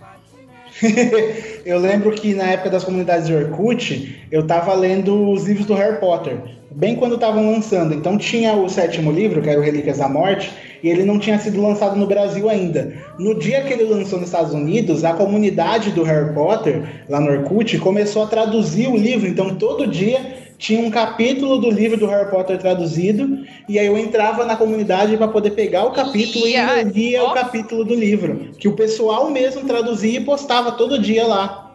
Era demais. Eu, eu tô começando a achar que eu usava Orkut errado, porque eu não lembro de nada disso. Eu só lembro do Colheita Feliz. Você é a vergonha da profissão! Então, é que o já era no finalzão do, do É, Orkut. ali Foi, por era na 2000. Bird É, eu tô começando é. a pensar que eu peguei o Orkut quando ele já tava caminhando É, para o fim, é que porque assim, Já era o novo Orkut- Orkut, né? Que era o era layout rosa, novo. era O rosa. Orkut é começou, hoje o pessoal não é inovador ter, ai, ó, só pode entrar com convite no No Clubhouse. É, o, o aplicativo do WhatsApp áudio lá novo. Tipo, no Orkut no começo era só com convite que entrava também. Daí depois Tinha abriram. ter e-mail do Gmail. Exatamente. É, eu- Aliás, eu só e o Gmail também Gmail era disso. convite. Sim. As coisas iam indo assim, mas tipo, não era Porque por crescia ah, eu- orgânica a comunidade daí. E daí Mas, foi. Na, na sua época já o pessoal já enviava depoimento no. Ainda dev- enviava depoimento no Orkut? Eu lembro vagamente assim desse negócio de depoimento, mas aí agora eu não tô sabendo se eu tenho a memória muito ruim, se eu era muito nova. Era tipo, tinha, eu lembro que tinha depoimento, tinha colheita feliz, budpuck e vários fakes que fingiam namorar com todo mundo. Que uma vez eu vi um post no Facebook de tipo várias fotos de pessoas, tipo assim, todo mundo já namorou com essas pessoas. E realmente, que eram umas fotos de gente. Sim, as pessoas, era é que padrão pessoas criavam época. fake pra ser o namorado delas, né? Pra mentir. Todo mundo namorava Ah. aquelas pessoas. Eu namorei alguém daquele tempo lá, com Quantos anos certeza. você tem, Lorena? Eu tenho 21. Você nasceu em 2000? Em noven- Ou 99? Não, 99. Jesus Cristo. Um bebê. Meu Deus, isso é um, neném. Um neném. Então, 99 eu então assim, em bebê. 2009, que já era o fim, o, o Orkut já tava em decadência em 2009, você tinha 10 anos. Eu que sou a mais... Então, sabe? Eu peguei, eu peguei e É. eu não usava muito, Você pegou ainda o era Orkut. criança, né? É que você pegou o Orkut quando ele era o lugar que as avós estavam. E aí a gente já tinha migrado pro Twitter e pro Facebook, entendeu? É por isso que tu lembra da colheita feliz, porque ninguém jogava colheita Os jovens não feliz. jogavam colheita feliz. As jogava nem na crianças. Gente, meus amigos todos jogavam. Porque só que a você tinha amigos de Eles tinham 9 anos de idade. anos. A gente tava preocupado quanto por cento de sexy, de E, confiável. que a e- gente- É. Ilegal. Sexo Ilegal. confiável e ilegal. Eu Mas tem uma coisa do Orkut que é muito maravilhosa, que a gente sempre fala aqui em casa que o jovem não sabe o que é ter que pagar o preço das coisas, porque não tem mais isso na internet. No Orkut, você tinha uma função, né, que você podia deixar habilitada, e aí se alguém mexesse no seu perfil, viesse te stalkear, aparecia pra você que o fulaninho stalkeou o seu perfil. Mas você habilitando essa função, você ficava rastreável se você mexesse no perfil dos outros. Então, Passada. se você aparecia, se você fuçasse no perfil da pessoa que você não gostava, É, ela se ia você, ver. o preço era, se você quer saber quem, mexe, quem viu bisbilhotar o teu, Você vai aparecer pros como outros. bisbilhoteiro também. Se você desabilitar isso, você pode fuçar no dos outros, mas você não vai saber quem vem no teu. É maravilhoso? Você esse, tem que essa, fazer essa escolha. essa escolha difícil. É maravilhoso. Hoje a única rede social que tem isso é o LinkedIn. Olha só. Eu nunca deixei habilitado, porque eu sempre fui, eu sempre gostei de fofocar. E aí eu falo, ah, foda-se, nem quero saber quem vem no meu mesmo. Então eu sempre fiquei ali na- no low profile. Mas, gente, sério, o Orkut era realmente uma rede social muito legal. Só ad com scrap. Scrap. É, e aí a questão do depoimento que a Vamos, vamos Lorena fazer falou. voltar essa- Vamos. esse termo, o scrap. ad com Me deixa scrap. um scrap. Então, e aí tem tudo isso, né? Tipo, o Orkut, ele era uma rede social de comunidade. Era pra você estar, estar né, interagir com as pessoas. Por quê? Porque pra- não tinha isso tipo da timeline. Foi ali que o Orkut mostrou que tava morto quando ele virou aquele formato da timeline que dele copiou o Facebook. Porque aí, tipo, cara, foda-se, se eu quiser saber que a pessoa postou a foto, eu vou lá no perfil dela. né? Era esse o trabalho que a gente tinha. Não era tão fácil a vida assim. Mas era uma rede social muito de comunidade. Você tá ali pra conversar, pra falar bosta, pra as comunidades isso, é- dizerem é como quem você, falou, é, não né? tinha timeline. A gente abria o Orkut, era o nosso perfil que aparecia. Sim. E aí, eu se alguém deixou de ver al- algo pra você, né? coisa, eu tinha que ou entrar no- na, na comunidade, ou entrar no perfil de alguém pra ver e tal. E aí o trabalho de Stalker era muito mais complexo, né? Porque você tinha que entrar no perfil da pessoa e aí no mural de scraps e ler os scraps e aí você tinha que ir voltando pra entender, né? Porque aí, aí o que acontece? Tinha, a Lorena que não, não lembra Era dessa época, bom. era tipo, a- o Jonathan veio e deixou um scrap pra mim. Não tinha como eu responder ele aqui no meu perfil. Então eu tinha que ir lá no perfil dele pra responder. E aí se você tava atrás de uma fofoca, você tinha que abrir dois perfis ao mesmo tempo. Porque daí você via, res- o fulano mandando isso aqui, aí a resposta lá no outro perfil. Aí você voltava pro fulano e ficava nesse ping-pong em perfis. Ai, gente, sério, era tão mais legal. E né? vocês eram Ai, donos que de preguiça, meu Deus, comunidade? como que faz fofoca desse jeito? Não dá. Tá vendo? Você Por abre isso a rede social, aparece sua própria timeline. Que horror, não, não, não. A E quando fofoca a é... pessoa deixava depoimento, só que era um recado, tipo... Não Não você aceite. depoimento, não aceite. Aí era tipo, me liga às seis horas. Inclusive, eu acho que tem até fofoca. hoje site que tem print dessas coisas. Se tiver, eu vou pôr que era muito bom, que era as pessoas aceitando depoimentos que não deviam ter Que não aceitado. era pra é muito divertido. Depoimento de Fulana de fofoca, tal daí, falou né? de você. É. Você vai lá e aceita. E não tinha como apagar o depoimento. Não, tinha sim, tinha sim. Tinha como? Tinha, claro que Não, tinha. não tinha não. Tinha Eu acho que sim. não tinha, não. Tinha sim, porque, Porque, tinha se você tanto aceitava o depoimento, ele ficava lá, público. Não, tinha como apagar tanto o depoimento como os scraps. Que aí o que acontecia, né? As pessoas mais. Eu, depois de um tempo, virei essa pessoa. Ah, a As pessoa pessoas vi- mais. Eu, depois de um tempo, virei assim. Eu ia falar, sei lá. Não sei que definição, mas enfim, a pessoa vinha e deixava o scrap pra mim, eu lia, já respondia e apagava. Por quê? Porque daí a pessoa que vinha na fofoca tava prejudicada, porque não tinha como ler. Eu apaguei, Não deixava vestígios. não deixava o vestígio. E O o, scrap, eu tô perdida. o scrap não é como se eu tivesse. Não, não era inbox. Era uma mensagem. Só que era uma mensagem Era um pública. recado. Era tipo um mural. Você tem um, tem um mural da Tamires. Daí eu, Jonathan, fui e deixei um scrap. É tipo, eu pus um bilhetinho no mural dela. Só que todo mundo pode ler. Não tinha conversa privada, Não, Não. a Depois conversa o privada era isso que a gente tava falando. O tal, o tal do depoimento, você mandava uma mensagem pra pessoa É que e ele aí foi ela. deturpado, né? É, o é, a depoimento era, era tipo, era como assinar, sabe aqueles livros do ano que tem nos colégios Assinar ca- a americanos? camiseta de caderno de, de- no final do ano Sei. da O escola. depoimento era tipo isso, falar, nossa, Tamires, gata demais, muito legal, amigona, amo você. Daí Ela podia aceitar, ficava na página inicial dela. Então, ali. se você viesse mexer no meu perfil, ia aparecer que o Jonathan deixou um, um depoimento fixo pra mim. Essa é a primeira coisa que você ia ver. E aí, quan- a gente aprendeu, brasileirinho. o brasileirinho dá um jeito pra tudo, né? Menos pra Covid. O que, que a gente fez? A gente começava a usar, então, colocava escrito, não aceite. E aí fazia a fofoca. Por quê? Porque ia aparecer pra ele e ele tinha que ler, aceitar ou não aceitar. Se ele não aceitava, não aparecia público público pros outros. Então, depois de um tempo, a gente acabou desenvolvendo a tática de conversar secretamente pelo Orkut via o bendito do depoimento, que era maravilhoso. Eu tive depoimentos muito bons, eu lembro no começo da faculdade, o povo elogiando meu café, eu ficava, pô, que orgulho, né? Eu faço um café bom na faculdade, olha só. Coisa legal. Assim. A Lorena ficou aqui biz... é bizarra da cabeça que você falou faculdade na época do Orkut. Chocada. Ah, porque ela tinha 5 anos e tava jogando fazendo a na faculdade, né? Gente, como assim? Mas mu- achei muito trabalhoso, não gostei. Então, o Nossa, jovem, é. o jovem Era da o modernidade líquida é isso. Ele acha tudo trabalhoso. É, a gente tem preguiça, a gente gosta das coisas mastigadas. É verdade. Vai ali, vai, vai descer na timeline, viu uma. É, abrir uma foto, tem uns comentários estranhos, você já vai abrir no perfil da pessoa e acha a fofoca. Não, aí, ó, hoje em dia você não precisa nem entrar. O aviãozinho do Instagram você já manda a fofoca pra, direto pra amiga, não precisa nem entrar no perfil da pessoa. Muito. Gente, a melhor coisa que o, o mundo inventou foi o print. Gente, o print é, é do senhor. Eita Deus! E vocês eram donos de comunidade? Tinham criado alguma comunidade? Ou era moderador, alguma coisa assim? Eu não. Cara, eu tinha uma comunidade. Eu criei uma comunidade chamada Eu Acordo com o Cabelo do Bikman. Muito eu boa. vi. Se- eu não sei se tinha mais de uma, mas eu conheci essa comunidade. Tem aquela que todo mundo fazia parte, inclusive eu, que é aquela do Garfield de Eu Odeio Segunda-feira. Sim. Que todo mundo Acho tava que foi nessa. uma das primeiras comunidades, sei lá, bater um milhão de pessoas. Era gigante. Aí, Lorena, eu odeio segunda-feira. Segunda-feira ela tá fazendo o quê? Vendo TV Globinho. Tomando Nescau. tomando todinho e, e jogando colheita feliz. E Duas comunidades que todo mundo fazia parte era eu, eu odeio segunda-feira e eu amo a minha mãe.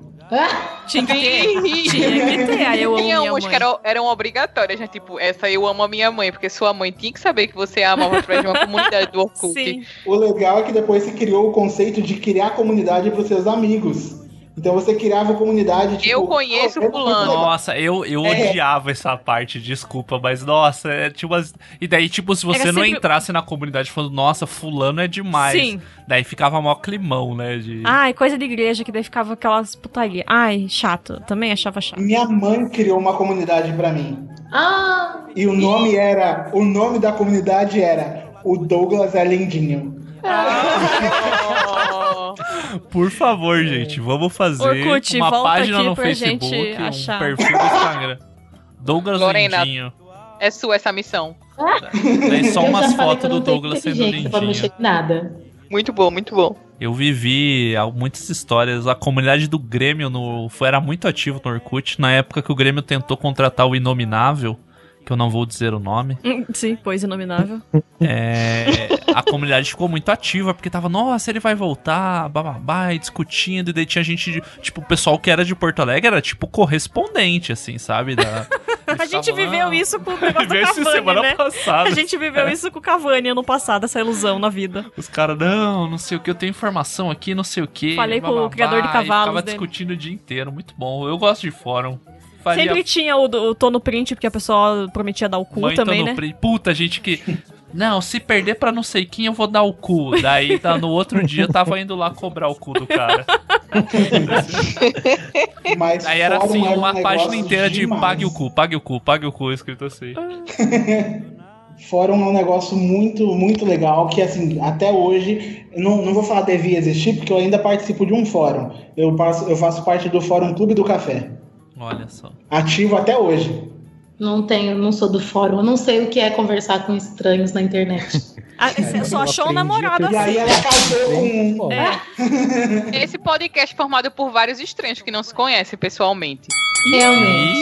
Não, e ela casou com um estranho da A internet. gente vai chegar nessa parte de web namoros aí. E daí a gente vai ter esse testemunho aí desse Web casal. namoros, namoros à distância. Desse casal Lorena e Douglas Lindinho. Oficialmente, eu só cham- tentarei no máximo possível só me dirigir a essa pessoa como Douglas Lindinho. Você vai tentar lembrar disso. de outros pras outras coisas. O que que tem, mãe? O que que tem? Só mais um pouquinho, por favor. Escondido na internet. Desisto.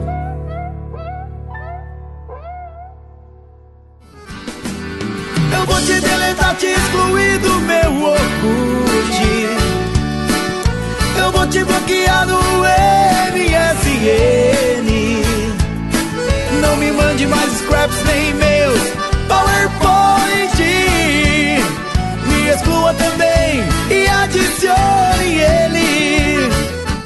Mas enquanto a gente ficava navegando nesse, nessa primeira rede social aí que pro uso de muitos que foi o Orkut, a gente tava lá baixando as coisinhas no casar, né, que nem a gente falou, no Emule, e sempre tinha o risco de você tá baixando um, ah, a internet melhorou um pouco, hoje tá boa a conexão, vamos baixar um vídeo. De vir uma pornografia, isso acontecia Eita. muito. É, era, é, eu lembro que na época eu usava o casar pra poder. é, eu acho que era episódio de algum anime. E aí Não, mas você anime tem putaria, esperava, né? sei lá, 4, 8 horas pra poder baixar o episódio que você queria assistir de 15 minutos. E aí você abriu o arquivo, era o quê? Um hentai. Exatamente. Eu tinha o dificuldade maior porque o, o gênero hardcore de música, né? Então você colocava Hum. hardcore. pra baixar. O que, que acontecia? Putaria que vinha, né? Pois É, além do complicado. gênero musical, é um gênero de putaria, né? E daí acontecia muito isso, mas pelo menos o que, que é- com o tempo você vai aprendendo? Que você consegue ver o preview do que você tá baixando antes de baixar inteiro. Antes de perder Então tempo você da ia no vida. preview ali, você via os 10 primeiros segundos, porque na verdade ficava fragmentado, né? Era tipo um Uhum. segundo do começo, dois do meio. Se apareceu algo que não é uma banda, é uma mulher e um cara, ou cinco mulheres e um cara, você sabe que não é o clipe que você tava procurando, e daí você cancelava. Mas baixei muito Fresno do começo, antes de lançar CD, só o Lucas tocando violãozinho. Que era só na comunidade do Orkut, o cara falava, ó, procura tal arquivo .mp3. E daí, depois que você baixava a música, conferiu, tá tudo certo, o que, que você fazia? Punha você ela no colocava MSN. no MSN, que dava pra pôr a música que você tava escutando no Windows Media Player, lembra disso? Vocês lembram dessa É, função? você ligava lá a função o que estou ouvindo e aí Ficava no seu status aparecia.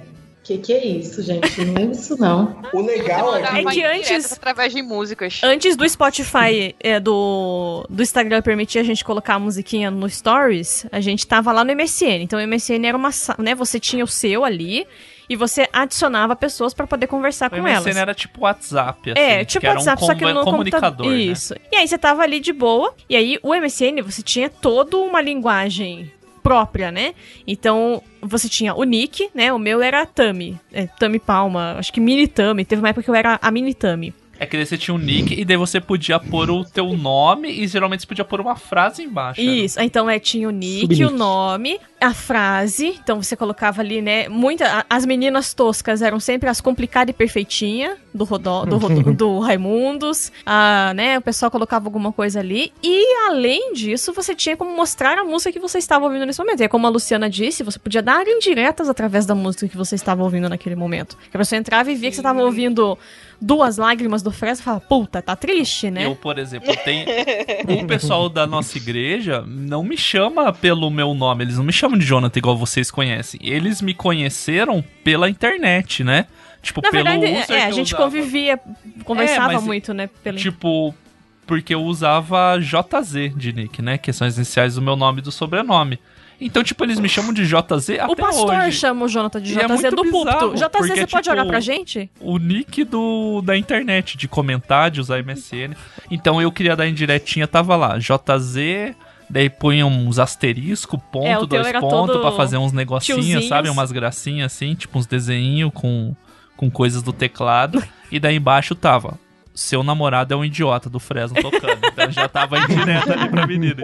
O, o problema era que quando você ativava essa função mostrar o que eu estou ouvindo da MSN, ele se integrava sozinho com o Windows Media Player. Então qualquer coisa que você colocava para tocar no Windows Media Player, o nome do arquivo ia aparecer na sua frase embaixo do seu nick. Então o que se pegou de gente vendo pornô no computador e aparecia o nome do pornô embaixo do nick dele, não dá Isso, pra que daí tava o nick, daí a frase Jeová Jirê, alguma coisa, e daí embaixo xxx, safadinha, alguma coisa, sabe? Daí ficava. Cara, o MSN, ele tem uma função que faz muita falta hoje em dia, que é o ficar invisível. Eu ia falar isso, gente. É só disso que eu lembro. É isso que eu quero no WhatsApp pra ontem. Coloca. Não, o MSN tem uma função que falta até hoje, que é o tremer a tela. Sim, é, eu, eu não assi- eu, eu era muito falcatrua, mas explique, Douglas, o que que era o tremer a tela. Você tinha um botãozinho para poder chamar a atenção do seu amigo. Então, o seu amigo que você tá falando com ele e não tá te respondendo, você clicava nesse botãozinho e o MSN simplesmente tremia toda a tela do computador da outra pessoa. Pra Tinha que chamar ter a no celular, dela. né? Ia ser muito massa. Ia ser um inferno, mas ia ser massa. E fazia um barulho, né? Ele tinha um barulho também da hora que tremia Fazia a tela.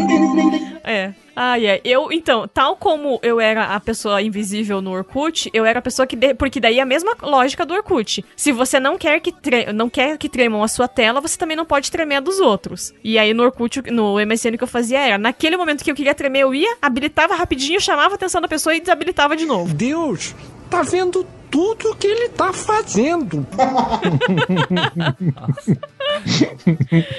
Olha, mas eu. Eu namorei muito pela MSN. What is love? Baby, don't hurt me. Don't hurt me. Não só comigo. Não só com a Tamires. Olha Tenho também. que falar que eu tenho que parabenizar. Muitos beijos na o- boca o vieram. Seu, seu Joey MSN aí, porque se eu beijei na boca, devo muito a ele. Ah, não. Os meus acabavam no MSN, não chegavam no, no beijar a boca, não. Hello, darkness, my old friend. Era só virtual. Você mandava aquele beijo que vinha na tela, assim, era uma tiazinha, sei lá, uma, uma ovelhinha. Eu não lembro o que que era que vinha e dava um beijo na tela. Igualzinho o barulho. Ai, caramba. E eh, eu fazia parte da comunidade do Orkut, que era o sobe janelinha, porque era um momento quando você tava apaixonadinho e subia a janelinha da. O coração ainda até balançava. coração Saía do. Não, saía do compasso. Ele ficava, "Uf, senhor. Que... Boa. Bom demais namorar no MSN. E aí quando você vê a sua janelinha subindo, aí você vai ansioso chamar a pessoa e aí ela sai. Hello, darkness, my old friend. Ou põe ocupado. É, putz, vai ter um ocupado na tua. Você falou oi, mano, mudou Virou pra ocupado. Nossa. Nossa, é isso, cara. Ai, ai. Gente, vocês têm a memória muito boa? O que, que é isso? Não, é, isso chama nostalgia. Vai chegar lá, é, Lorena, seu Você momento. vai sentir falta dos bobagens. É, daqui uns 10 anos ela vai dizer, ai, naquela época eu jogava colheita feliz, era tão bom. É. A gente tinha menos preocupação, só pensava em. Terminar a tarefa do- antes de ir pra aula. Ai, gente, credo. Sério, eu me sinto muito velha. Me exclua também e adicione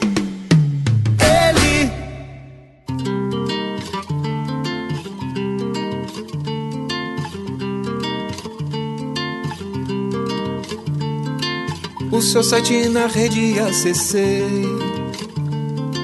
Você mandou mensagem e eu mandei. Pela internet, você me diverte. Fala de umas coisas que eu nem sei. Mas a gente tinha um, um inimigo que era um aliado, na verdade, que era o antivírus, que não se tem mais hoje em dia nos computadores, né? Fazer um barulhinho que. só Uma ameaça foi detectada. O Avast, é, Avast. Uma ameaça foi detectada. que era um perigo, assim. Outro esquema de usar a internet de madrugada era o tentar usar com fone, né? Porque se deixasse a caixinha ligada, Nossa, morria do coração. você podia né? do nada fazer Acordava a casa inteira. uma ameaça foi detectada. Daí já acordou um a infarto a mãe. qualquer momento. Já aconteceu na igreja já. Computador ligado na mesa de som. Bam, bam, bam. Uma ameaça foi detectada. Começa todo mundo a orar. Tá amarrado, senhor. Né? O anjo tá revelando. Tinha um submundo da internet que eu fazia parte. Eu, eu, eu preciso muito compartilhar isso, que é Lorena, muito aí legal. Agora casou já era. Eu tinha, acho que, sei lá, 12 anos. E aí, na, é, na internet, tinha um submundo de pessoas que. É, é, é, Vamos ver onde você vai chegar, tá ficando complicado. pessoas que catalogavam amostras grátis. E aí tinha a comunidade do Orkut de amostras grátis, tinha site e blogs de amostras grátis. O que, que eram esses negócios de amostra grátis? Era pessoas que só falavam, a empresa tal tava com uma promoção, por exemplo, Palmolive tá com uma promoção lá, que você vai entrar no site, colocar seu nome, seu e-mail, seu endereço, e eles vão enviar um sachê de 30 gramas do novo protetor solar deles. O maravilhoso Eu é acho- que o exemplo é Palmolive.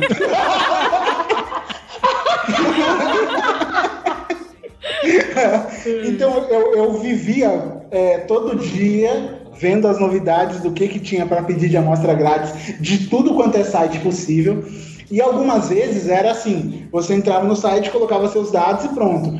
Por outras vezes, você tinha que mandar e-mail para a empresa e falar: Oi, sou um representante de vendas da empresa tal e gostaria de trabalhar com seu produto. Você poderia me enviar umas amostras grátis e tal? E colocava seus dados. 12 anos. E as- 12 anos.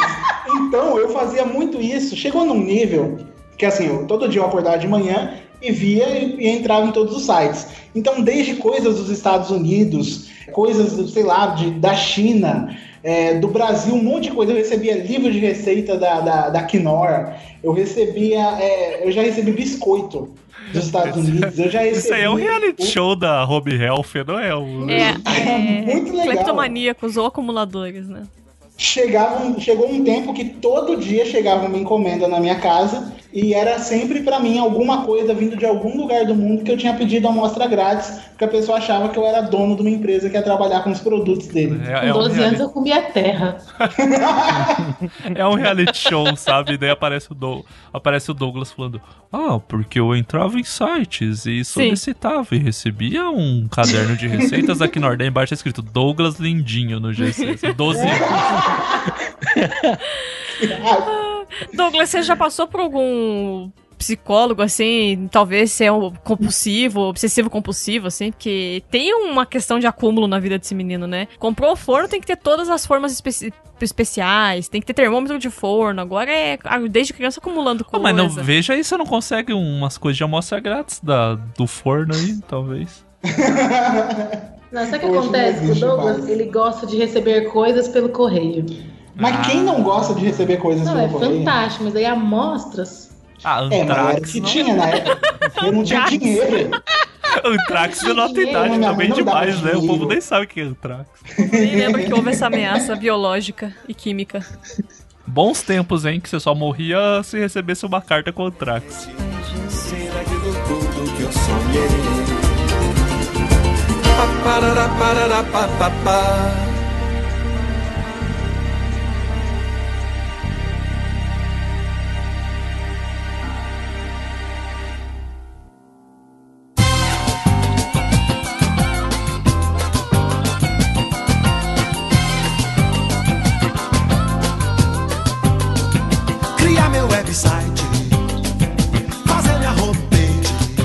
Vocês tinham um flogão É, que é a versão brasileira do Fotolog, né? Fotolog. Eu tinha Cara, assim, Fotolog e Flogão. Nossa. O engraçado é que assim, você tinha um limite de fotos que você podia postar por dia. Acho que era cinco fotos por dia, eu não lembro direito. E você e- e naquela época só tinha aquelas cybershot, aquelas câmeras com 2 megapixels, aquelas câmeras bem VGA bosta da vida, assim, né? E a gente se achava horrores postando aquelas fotos horríveis, cara. Era muito engraçado. É, o Fotolog era menos ainda, né? O Fotolog era uma foto por dia. Era uma foto por dia. A não ser que você fosse Premium lá. Gold, Fotolog Gold. Gold. Que daí você podia mais. O, foto, o Flogão realmente era onde tinha mais gente conversando e tal. O Fotolog, por causa das bandas, era eu muito. tive fotolog só. Então a gente que tinha banda, tipo, tinha essa pira de ter o Fotolog, que as bandas era banda amiga e tal, só que só podia uma por dia postar. E eu sou muito triste porque eu não salvei as minhas fotos do Fotolog Eu também perdi muita antes coisa de do- fechar o site. Mas eu tive. Eu acho o- que eu tinha. Eu usava o Blogspot de, de Fotolog na época. O meu tava até ativo um pouco tempo atrás, tinha foto ainda lá. É que você tava sendo subversivo, né? Porque o Blogspot era pra texto, né? Era uma coisa muito. Eu, era, eu, eu, teve uma época que eu fui muito engajada. Eu era, tipo, super autorinha do bot- Blogspot. Não, tem até assim. hoje, né? A gente Não, tem o- os é, eles, são- eles são tal. fechados hoje em dia, né? Mas Sim. teve uma época que, tipo, poxa, daí você vai e posta, daí as pessoas comentam, você vai comentando das pessoas. Era um engajamento muito legal. Mas do Fotolog, eu era muito. eu E era... o Fotolog aparecia, você podia pôr a câmera que você tirou a foto, né? Igual o Felipe falou, tipo, daí os boy era tipo Cyber, Sony Cybershot alguma coisa. E o blá, povo blá, era blá. TechPix. Pô, na época de Ah. show era muito louco. Era foto sua, tipo, você, Instagram, assim. É, só que você postava uma Ah. foto, entendeu? Você, é, o foto sua, tipo, das bandas, ou era foto da banda, ou era cartaz de show, entendeu? Divulgando você divulgava a coisa. Essa que era uma rede social, só que ela era limitada assim. Tipo a Mari Moon lá, que tem, ela era, foi famosa no Fotolog. Era, acho que brasileiro talvez seja a maior fotologueira, sei lá Sim. como que chama. Caramba, a Marimun é dessa época. A Marimun tem quase Marimun 40 foi anos. conhecida por causa do Fotolog, né? que Sim, tem- que eu nunca entendi por que, que ela Quantos existe. anos porque ela, tem tipo, Marimun? é? Sabe? Ela ficou famosa por mudar a cor do cabelo. Não, dela. ela era do era Fotolog, colorida. ela era forte. A Marimun tem 38 anos de idade. Ah, não vou Hum, zoar, é, que estamos batendo ali, né? Então. Mas eu não tenho cabelo colorido, então por isso Tem impacto também. tem impacto ela. Pode ver que cabelo colorido sempre foi um negócio que causou impacto na internet. É verdade. Talvez. Ana é, Maria Braga a tá primeira aí, mas não é. brasileira. Felipe Neto só copiou. Sim. Lorena não conhece Felipe Neto, ela conhece Lucas Neto, né? A gente sabe. Não, eu, eu sou da época em que Nem os eu bonequinhos odiava o Felipe Neto porque ele falava mal do Crepúsculo. com o Felipe Neto com óculos aviador e a parede com placa no fundo. Falando mal do Crepúsculo, eu sempre fui fã de Crepúsculo, sou até hoje, pode me julgar, pode acabar comigo. Não fala mal do Crepúsculo que eu fico bravo. Mas o YouTube não vai entrar nesse programa porque é muito novo. YouTube. Mas, segundo a Wikipédia da Marimun, ela é considerada a primeira celebridade brasileira da internet. Aí viu? Fotolog. Eu achei engraçado, eu ri aqui em silêncio, pra não fazer barulho, ah, o comentário do Felipe de tipo, de onde saiu a Marimun, porque eu também não entendi, eu não conheço a Marimun, não sei cadê, como que foi. Também ficava querendo saber de onde que ela saiu. Quando ela e foi a- da MTV. É, Não, ela come... MTV foi apresentar lembro, o sim. acesso MTV junto Ela com a Titi famosa. Miller pra internet. Foi uma vitória, tipo, nossa, está um de nós indo até lá. E daí tanto que um monte de banda dos Fotolog começaram a aparecer nesse acesso MTV.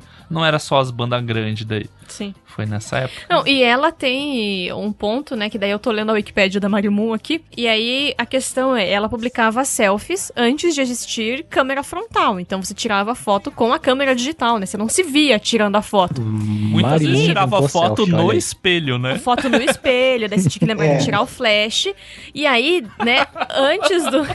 foto com flash Você no a espelho... lembrar de foto no espelho com a data e com a pessoa tirando com o flashzão cobrindo a cara. Ah, tinha comunidade do Orkut também, né? As fotos no espelho com, tipo, aquela, aquela foto clássica com a menina com o vibrador gigante no fundo atrás dela, né? Acontecia essas coisas aí. Mas o que eu ia falar da selfie é que daí você tinha toda a questão, né? Então, ah, vai tirar no espelho, tem que lembrar de tirar o flash. Pra fazer, tinha como fazer coisas de. Não tinha filtro, né? Então, eu, por exemplo, nunca soube mexer no Photoshop. Você tem que fazer a foto boa na hora ali, né? É quase como se fosse um filme. E aí, depois de um tempo, eu aprendi que se você fosse tirar uma foto e você habilitasse o flash, mas colocasse o dedo em cima de onde saía, disparava o flash, ele jogava uma luzinha vermelha no rosto. Então você tinha como colocar um filtrinho vermelho na foto. Porque ela não iluminava, mas ela jogava vermelhinho, porque a, a- né, acendia o vermelhinho de que vai bater a foto, olha só. Então, poxa, né? Ela foi a pioneira da selfie também no, no mundo, porque não existia essas coisas. E 2003 tá aqui o fotolog dela, gente. O grande problema das fotos nessa época era que você tirava a foto e depois quando você colocava no computador você via que tava todo mundo com o olho vermelho. Nossa, é verdade, tinha isso mesmo. Tinha, e depois teve as câmeras que tiravam isso, mas uh, tinha um softwarezinho tipo do CD que vem com a câmera, que era um mini CD Isso. assim. Que daí você Tudo era no. CD, né, velho? Caramba. Mas é. Não, eu ia falar justamente do Flogão, mas aí Felipe falou e foi isso aí. Você lembra que o mascote do Flogão era tipo uma onça pintada? Eu acho, eu não sei se o Flogão ainda tá ativo. Eu acho que sim. E hoje ele é uma. Pelo menos hoje, eu ia falar, uns 5, 6 anos atrás, ele era muito forte na comunidade de caminhoneiros. Ele acabou em 2019. Ele acabou em 2019, é. É, mas é sério, tinha os caminhoneiros e daí eles postavam foto de, tipo, caminhão tunado, assim. Virou só Ai, caminhoneiro tinha. isso. Era real essa parada, era muito maluco. Tipo, ficou um nicho de caminhoneiros brasileiros, assim. Bem louco.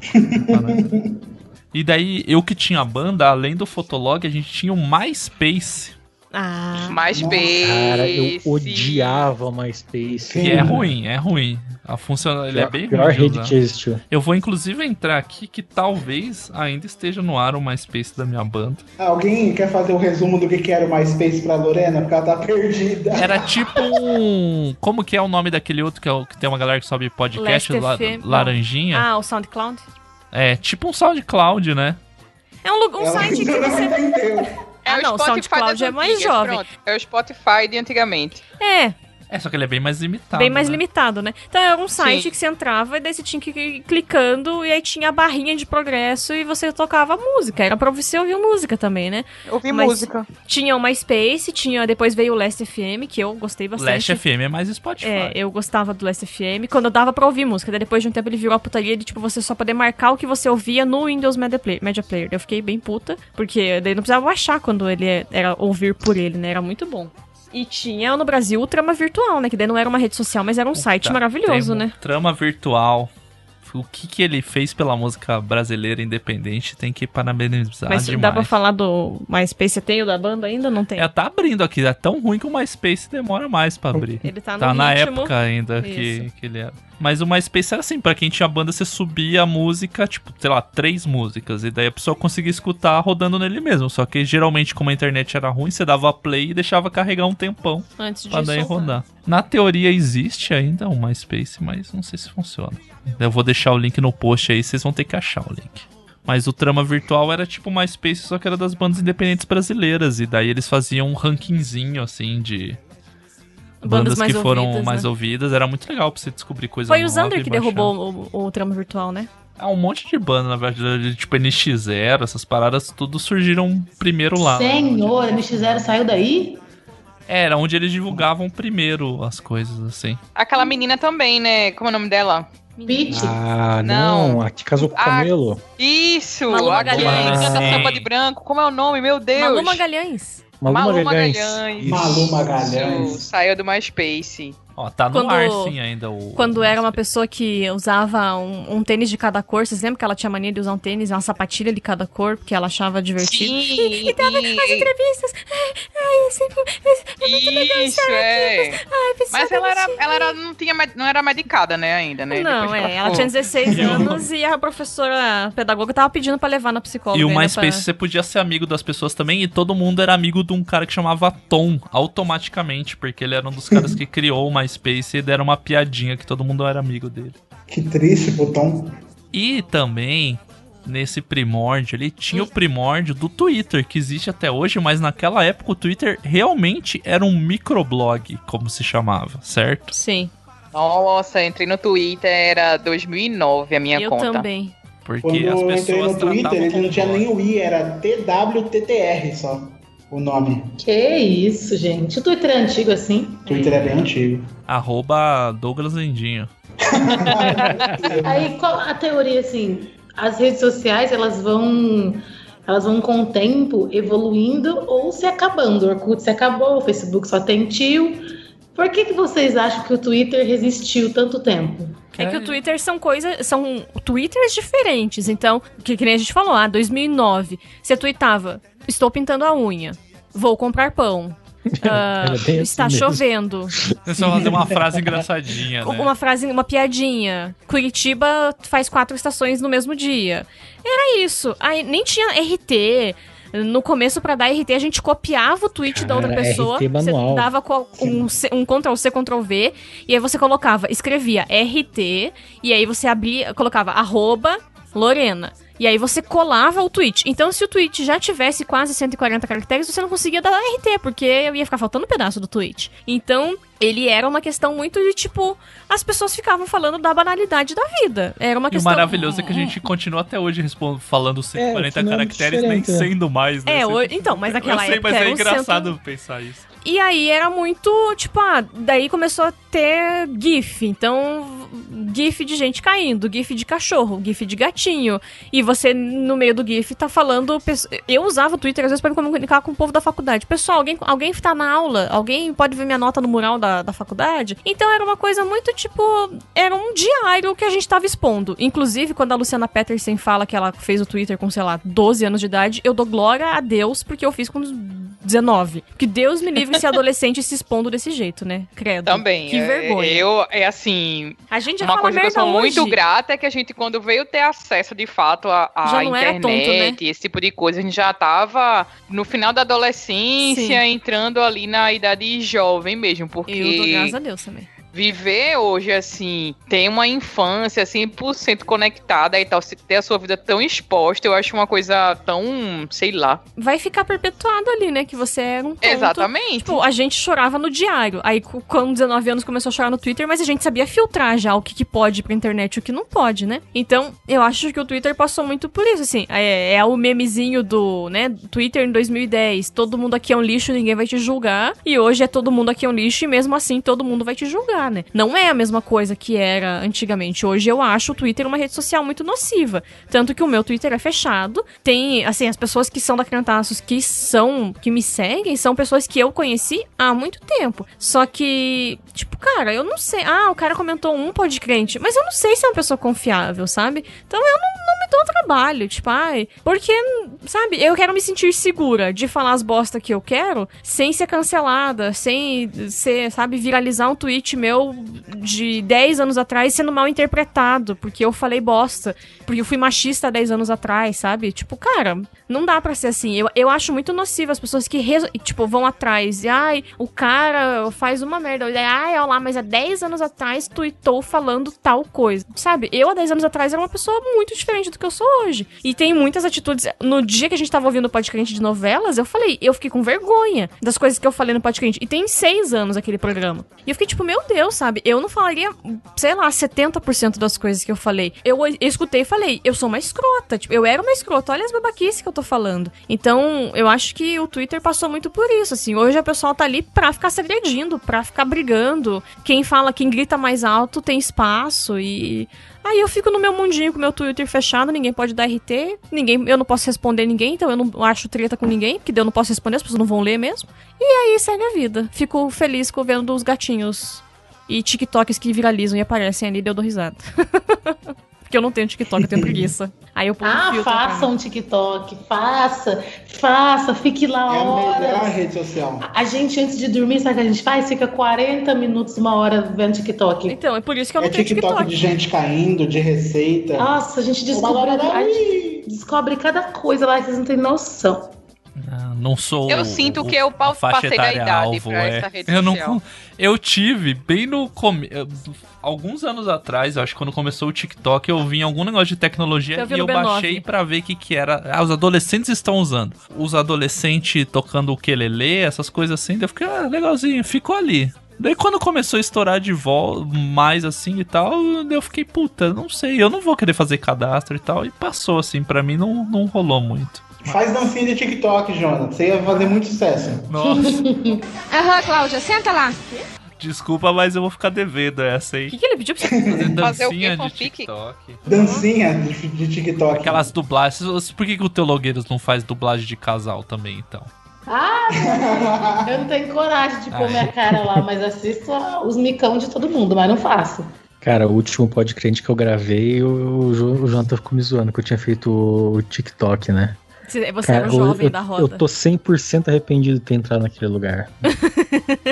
Por quê? É um caminho Não é muito volta. jovem, não, não é muito jovem, não, não, não rola, não dá, não dá. É um caminho sem volta. Mas você desistiu do eu TikTok. Felipe? Sim, Felipe, então, fala aí, como foi sua experiência? Como foi a minha experiência no TikTok? É, cara, o- assim, o TikTok é isso, é, é, umas, é um monte de gente repenti- repetindo a dancinha um dos outros. Tipo, não faz o menor sentido isso, sabe? Não, me entra na cabeça um negócio desse. Ah, por que, que a pessoa, tipo, sei lá, você tem, tipo, 30 mil seguidores, sendo que ela só fica fazendo umas carinha boba, usando um filtro e fazendo dancinha. Eu fico puto quando eu vejo um negócio É, desse. é que assim, eu saí. acho que as pessoas mais velhas, tipo a gente... Eu concordo em parte, porém eu vou militar aqui. Eita. Vou militar aqui, porque a gente já descobriu séries incríveis no TikTok, truques pra lavar louça. É. Vários truques. Já pegou uma tapoer cheia de gordura, que você não conseguia tirar a gordura, ela ficava laranja?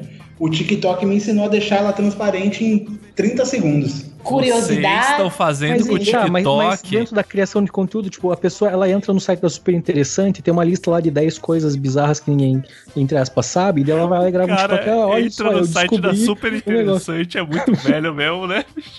Ok, boomer.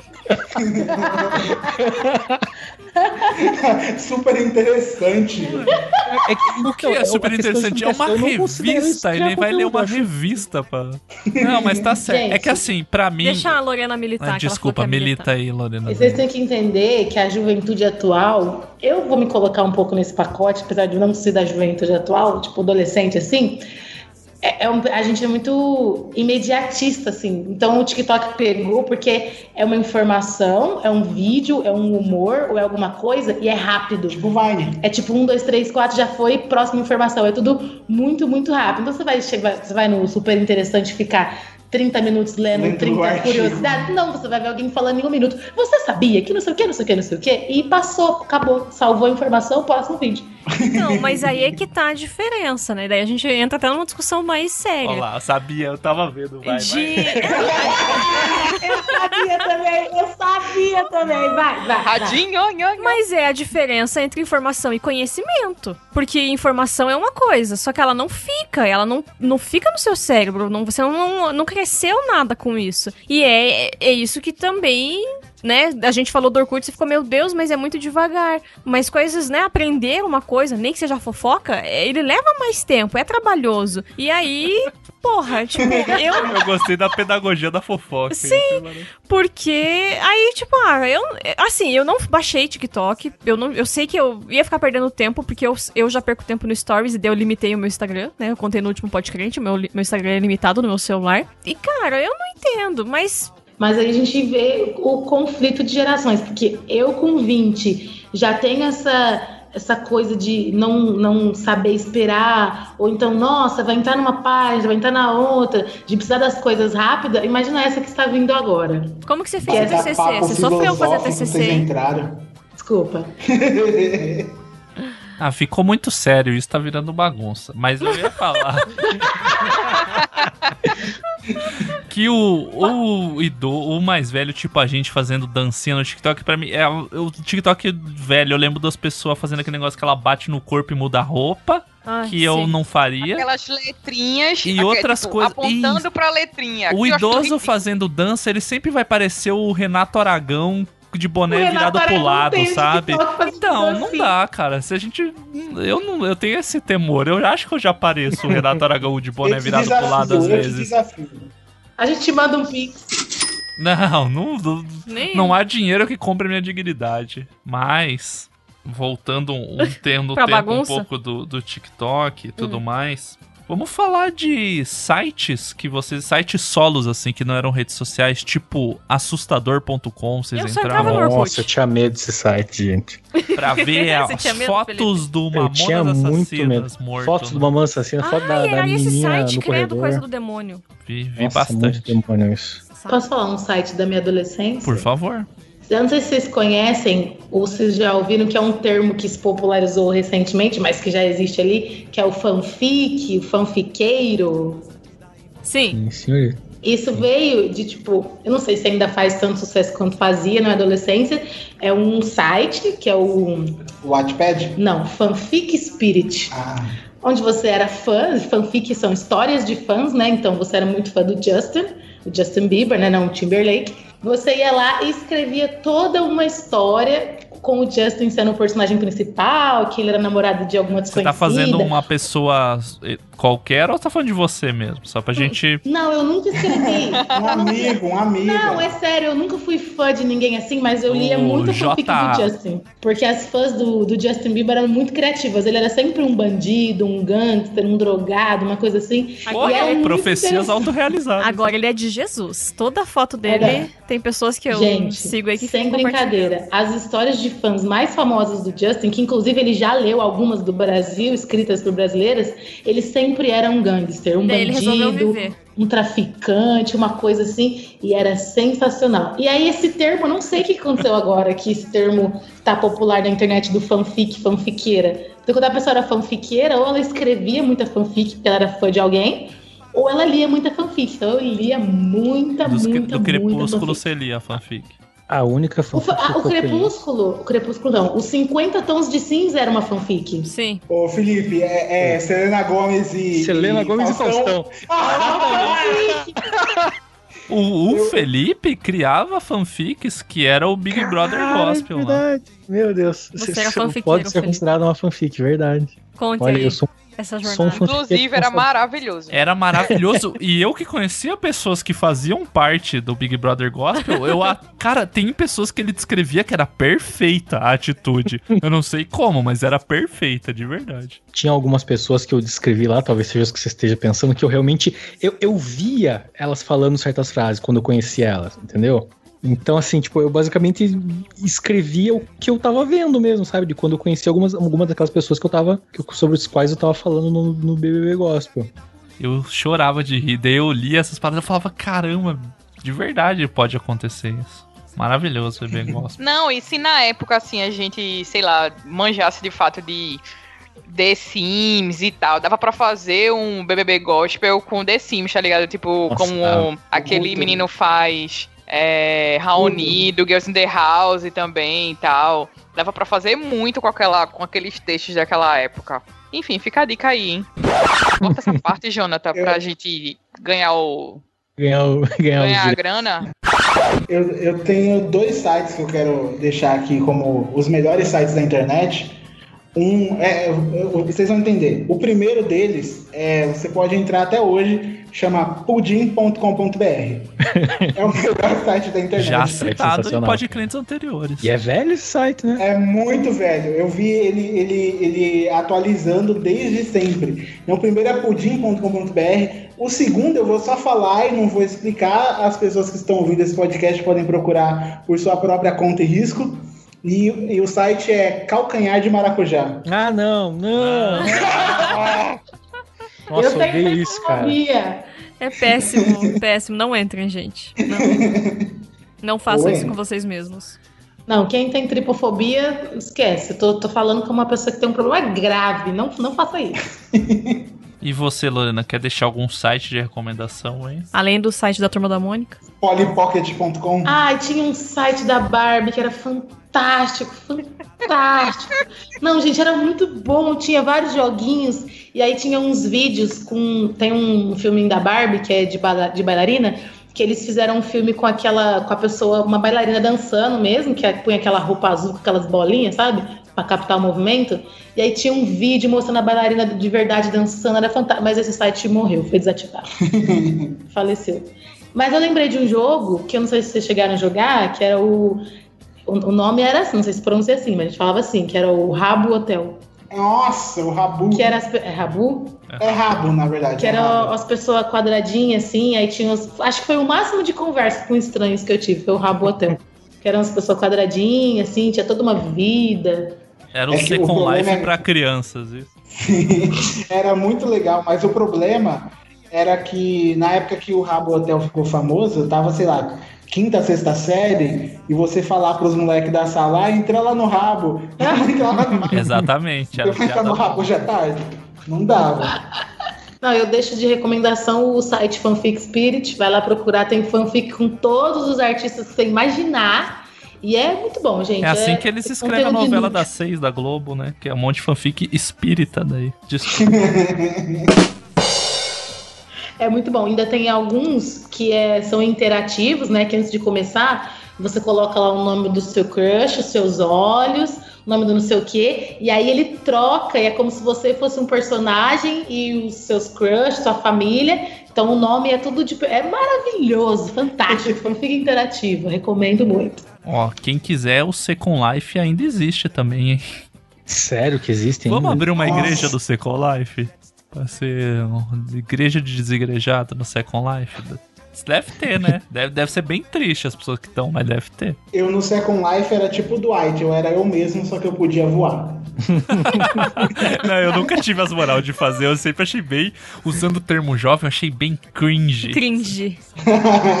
Esse termo não é jovem, não. É, alunos Nossa, é usam. muito jovem. Os meus alunos É de jovem. 14 anos usam cringe na aula pra mim. Pra Tá, mim. então eu sou velho. Essa professora é cringe, assim? Ah, às vezes eu falo. Era ano passado, né? Eu falava as bobagens, os alunos ficavam, vai, prof, é cringe isso, prof. E Luciana, você que indica qual site aí pro. Quero indicar o site crentaços.com.br. Esse é velho. O site está há mais de 10 anos no ar e nos primórdios da internet. E outro site também que eu é, acessava muito também na minha época jovem, vamos dizer assim, quando eu era uma padawan que nem menina Lorena, não salvo.com.br, era um site que eu acessava muito. E tem que acessar Ah. escondido da mãe, né? Porque assim, não Sim. salvo não era um nome muito O Jesus com a apropriado. e o dedinho pra frente. É. E não, e tipo, não salvo. Como assim você não está salvo, entendeu? Sim. Então, tipo. Infelizmente tá fora do ar porque o. Cid parou de pagar o servidor. É, eu acho que agora ele tá fora do ar, mas ele, pelo menos desatualizado, ele tava há um bom tempo. Porque agora ele se dedica a outras Ao- plataformas. A Twitch. Sim. Então é isso. Então vejam aí. Não sei onde é que, por onde ele anda, se de. Twitch, Na Twitch, vai pra Twitch. twitch.com Nossa, barra Mara. Cid É o. YouTube dos jovens, né? Não, mas é, É. sério, Lu, é, sério, Lu. A Twitch do Cid é o supra-sumo da Twitch. Ele é maravilhoso. É um sabadaço. Só que ele. Só que todo, dia. dia. O que dura 5 horas, todo dia. Meu Deus. Sério. assistindo. A gente, A gente- por exemplo, a- antes de vir pra gravação, a gente tava assistindo ele assistindo um reality show chamado Quem Quer Casar com Meu Filho. Que Quem- foi ao ar na Band em 2014, mas foi gravado em 2012. E são cinco homens que estão procurando companheiras e um companheiro, porque um deles é gay. E aí as mães são todas loucas. E os filhos todos ajuda a estranhos. escolher. E a mãe tá ajudando a escolher quem vai ficar, entendeu? Então, aí o Cid assiste, o chat tá do lado. Subindo na tela, ele na ca- no cantinho e a- a- o programa. E a gente se caga de rir. Aí, assim, é, tá, Por ele quê? foi Porque até. o- ele tem a mesma idade que a gente. é, o Cid Então- tem- ele é um pouco mais velho que a gente, né? Então a- as piadas, os comentários. E aí no chat são os jovinhos. Aí o Jonathan fala, dá um pouco de fé na humanidade. Porque coisas que pra gente, né, em 2012, 2014 ainda eram socialmente aceitas, eles caem matando. Ai, mas é muito divertido. O Cid é maravilhoso. E você, É Felipe Stresser? Quero só fazer um parênteses aqui antes. Esses dias eu, eu, eu entrei na Twitch, que eu, eu nunca tinha entrado. E, cara, eu. É outra coisa que não faz muito sentido. É muita pra mim, informação, porque é isso? É, não, não é nem muita informação. É que assim, eu, eu, eu não entendo por que, que alguém fica assistindo os outros jogar GTA ao invés de ir jogar GTA. Ah, não, é. entendeu? De Porque as pessoas têm preguiça. A Lorena já E porque deu o essa deixa. computador delas não roda o GTA. Não, daí eu, daí eu abri e tava lá, 68 mil pessoas assistindo o fulaninho jogando GTA. Deu, Mas, tem- é, mas, tem- mas o GTA ainda tem emoção. Tem canal que você vai entrar, a pessoa tá vendo os outros jogar Minecraft. As pessoas Tem- assistem a outra a trabalhar. Ah, é, gente trabalhar, gente fazer ASMR. Ai, meu Deus. Mas Ó, a SMR é bacana pra Ah, caramba. hein? esse já, já tá antigo também. Ah, eu não vou falar mal porque tem gente que gosta bastante Não, aí, eu mas acho esquisitíssimo. eu acho que é o topo da loucuragem do ser humano, a SMR. Ela tá no top 5 Não, é que você ali. não viu o tipo de, de ASMR que ela assiste.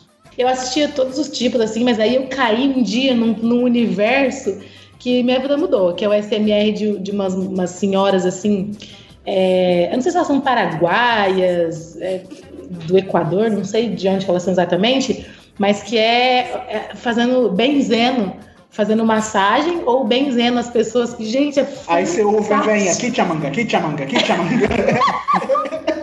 é isso. Meu Deus. Você tá abrindo o caminho da tua casa com as benzedeiras sul- sul-americanas, é isso. É, gente, eu acho. Tua mãe É sabe mesmo. disso, Lorena? Minha mãe? É.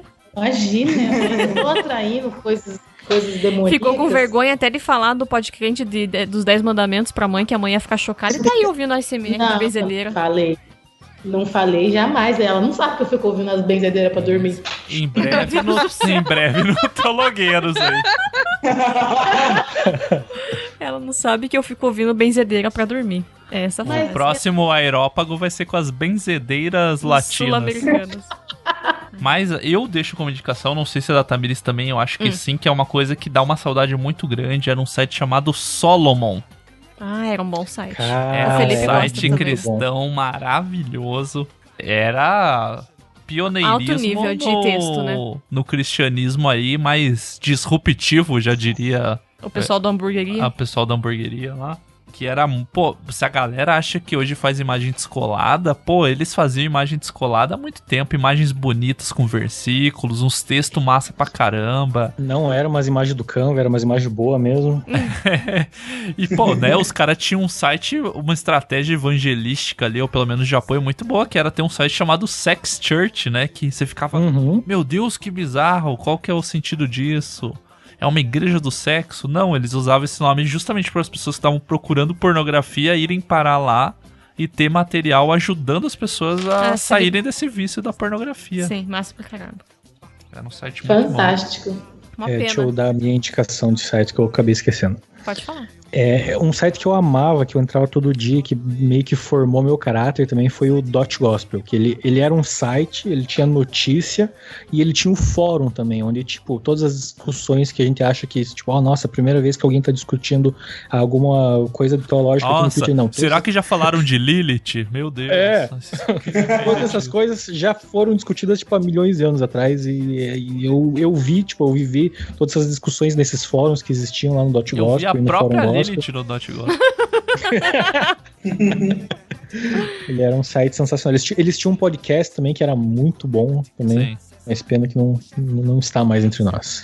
O mais próximo que sobrou dessa época, mais ou menos nessa linha, é o Super Gospel Downloads, né? Que você ainda pode entrar pra baixar os CDs lá e ainda tá, tá online. E é Senha um site gospel, muito bom. usuário gospel. Isso, exatamente. A home do site tem que fazer o login e tá o login e a senha do lado pra você usar, sabe? Senha gospel, usuário gospel. Isso, muito bom. Baixem lá, vários Que- CDs aí que você não acha no Spotify ou de banda que não, não existe mais e tal. Tem lá no Super Gospel Downloads. Eu fiquei envergonhada. Todo mundo deu o site evangélico, eu- dei fanfic spirit. o site da Barbie. Eu dei um entrar em site chamado Não evangélico. Salvo. Ah, é. É porque eu achava que. Eu vou confessar um negócio aqui. Eu achava que o Não Salvo era um site evangélico. O site Batista, Eu te né? mostrei, Porque não eu tem não- certeza Não, da não salvação. mostrou, só é arminiano, é um site arminiano. É o site daquele teólogo de dois dedos, né? Ah, tá. Ai, que ofensivo com o Cid. Ratinho, não, não, não. Ofensivo.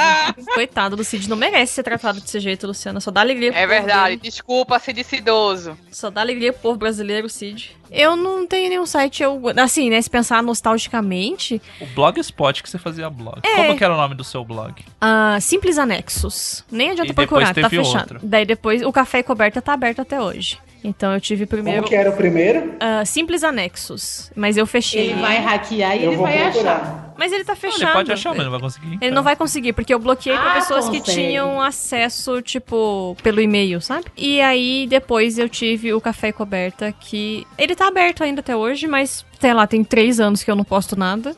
Tá abandonado. Você, E- Alguém, vocês tiveram blogspot também, assim? Eu ainda tenho, mas faz 30 anos que eu não posto nada lá. Ah, puta, mas É, agora eu tenho ainda. Vai, você vai ter que falar pra gente aí, pra gente poder ver. O meu é a Toca do Clark, que eu, onde eu postava, tipo, um- antes de eu postar coisas no Heresia, eu postava, tipo, umas, umas ideias meio, meio evangelística, meio, sei lá, que eu tinha na cabeça, eu postava lá. Eu acho que eu, ten- eu comecei assim, que era alguma coisa para as meninas de Jesus, assim, alguma coisa assim, mas não escrevi nada, não lembro do nome, não sei cadê. Por favor, entre na toca do Clark, que tem a foto dele jovem, do Felipe, é maravilhoso. Meu Deus, eu nem sei que Senhor até que entrar que eu não lembro disso. Felipe. Eu- E aí tem os seus eu- blogs, Gospel e Nerd, Jovens Manaim, A Toca do Clark e Célula 10 Manaim. Meu Deus. No Blogger desde setembro de 2008, é isso? Isso. É porque eu, Ah. cri- eu- agora eu lembrei, eu criei isso por causa de uma matéria na faculdade, que a gente tinha que fazer um blog. Sim, putz, eu também tive essa mesma matéria. Eu não Olha, lembro nossa, qual que é o nome eu do meu higienizar, site. gente, meu Deus da do céu. faculdade, é. Mas eu tinha um, meu chamava Debaixo do Céu Azul, mas eu acho que ele também tá. Eu não, desativei tá, ele. tá, tá- é porque eu entrei nele esses tempos pra stalkear coisa. Puta, então eu vou fechar ele antes do lançamento desse programa. Você que vai estar ouvindo. Ó, o Solomon tá aqui também nos meus links. E eu e a Tamires Eu- tivemos um blog em conjunto. É, daí não fale o nome, né? Porque o Douglas tá querendo achar os É, blogs eu não dos vou outros falar, aí. mas a gente teve é um blog. o nome? A gente teve um blog em A gente tem conjunto. até hoje, né? É, ele funciona ainda, a gente posta de vez- Mas era um blog que só eu e a Tamires temos acesso. Que a gente fez um para o outro quando ela se mudou. Você fez, né? Ah, o Jonathan, gente, esse homem é maravilhoso, né? Quando eu fui pra Londres, ele pegou e fez esse blog pra que a gente pudesse postar todos os dias alguma coisa um pro outro. Então, quando eu tava. Tem, tipo, né, aí é muito engraçado que você vê em 2010 tem tipo 600 textos no blog. Aí vai diminuindo porque depois a gente tava junto, daí não precisa mais ficar postando no blog tanto, né? Mas Oh. é um blog que conta muito a nossa história, assim. Então ele tem 10 anos e foi pra gente poder documentar. Então todo dia eu, eu tava no fuso, né, pra frente. Então quando eu ia dormir, eu escrevia um textinho pra ele. E aí no outro dia, quando eu acordava, ele tinha lido o meu textinho e tinha contado como que tinha sido o dia dele também. Casal blogueiro. De blogueiro, Não, e no site, É no, blog. no blog do, do Felipe aqui, tem um texto de, deixa eu ver o ano, 2010, 40 motivos para casar com um jornalista. Aí ele fala, primeiro texto do blog que eu não escrevi, mas queria ter escrito. Olha aí. Olha, e de que que ano que é que você falou? 2010, o- esse texto. Sabe, você vê como os motivos não funcionam, né? Pô, tem 40 motivos no... Twitter na sequência, assim, faz uma thread pra ver se atrai alguém no Twitter. É. Ai, ai. Mas o web namoros e afins fica pra, pra uma outra oportunidade. Já foi muito longe o Você ia falar o seu blog, Douglas, isso? É, eu já tive alguns, na verdade. Eu já tive uns sites que eu, que eu mesmo fazia na época que eu comecei a estudar programação, mas eu tive meu blogspot, que era dodopoke.blogspot.com, que só tinha uma postagem, que era uma foto de eu e meu primo na Marcha para Jesus. o Douglas é muito E aí, e eu tive também em 2010 um blog quando eu decidi que eu ia ensinar sobre hacking pra galera. Eu tinha um blog chamado Hacker Vision, que inclusive tinha vídeos no YouTube também de eu ensinando coisas. Tinha ou Em ainda 2010. Tem esses vídeos de Hacker Vision que Tem, inclusive eu achei aqui um deles. o canal que inspirou o WandaVision.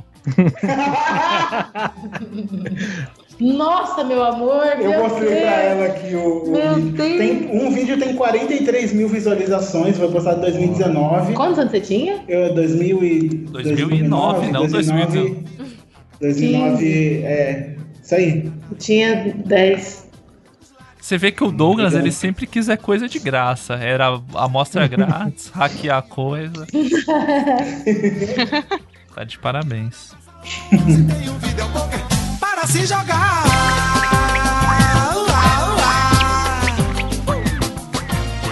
Então a gente agradece mais uma vez todos vocês que participaram, vocês que ouviram até aqui. Agradecendo pessoalmente cada um. Muito obrigado, Tamires, por contar as suas histórias, por explicar como funcionava o Orkut.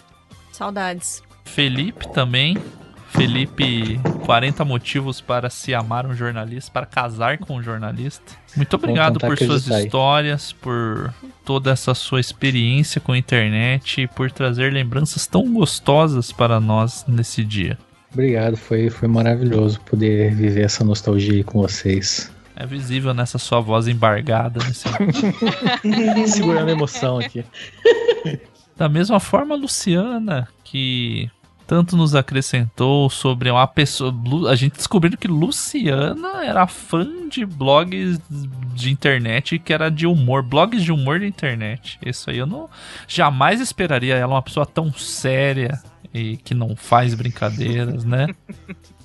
Muitas revelações do programa de hoje. Eu que agradeço estar com vocês, ter descoberto, né, inclusive alcunhas, né, que foram dadas hoje às pessoas nesse podcast.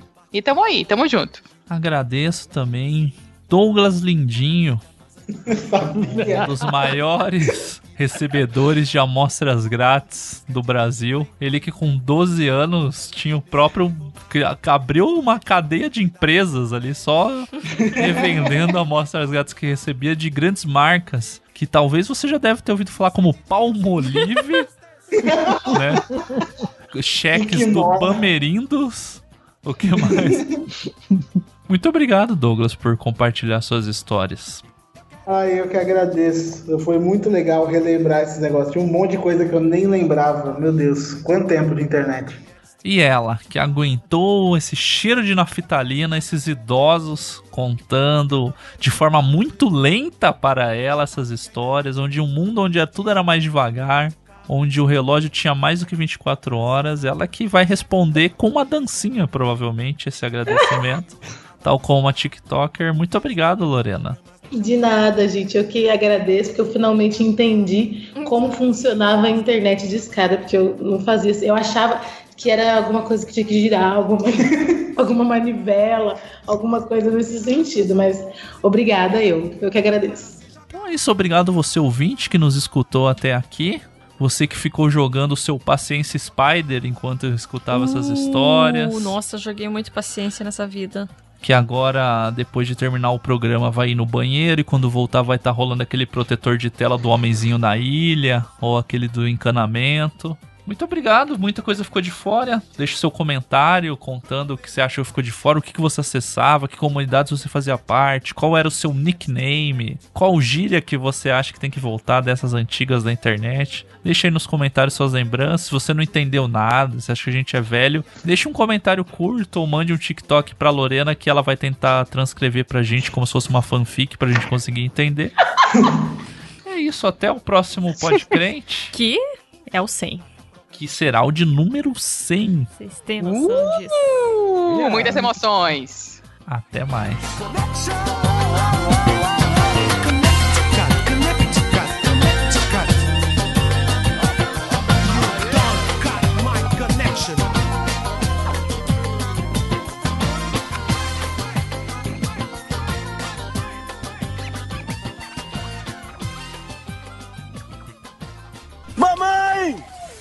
Deus, mamãe!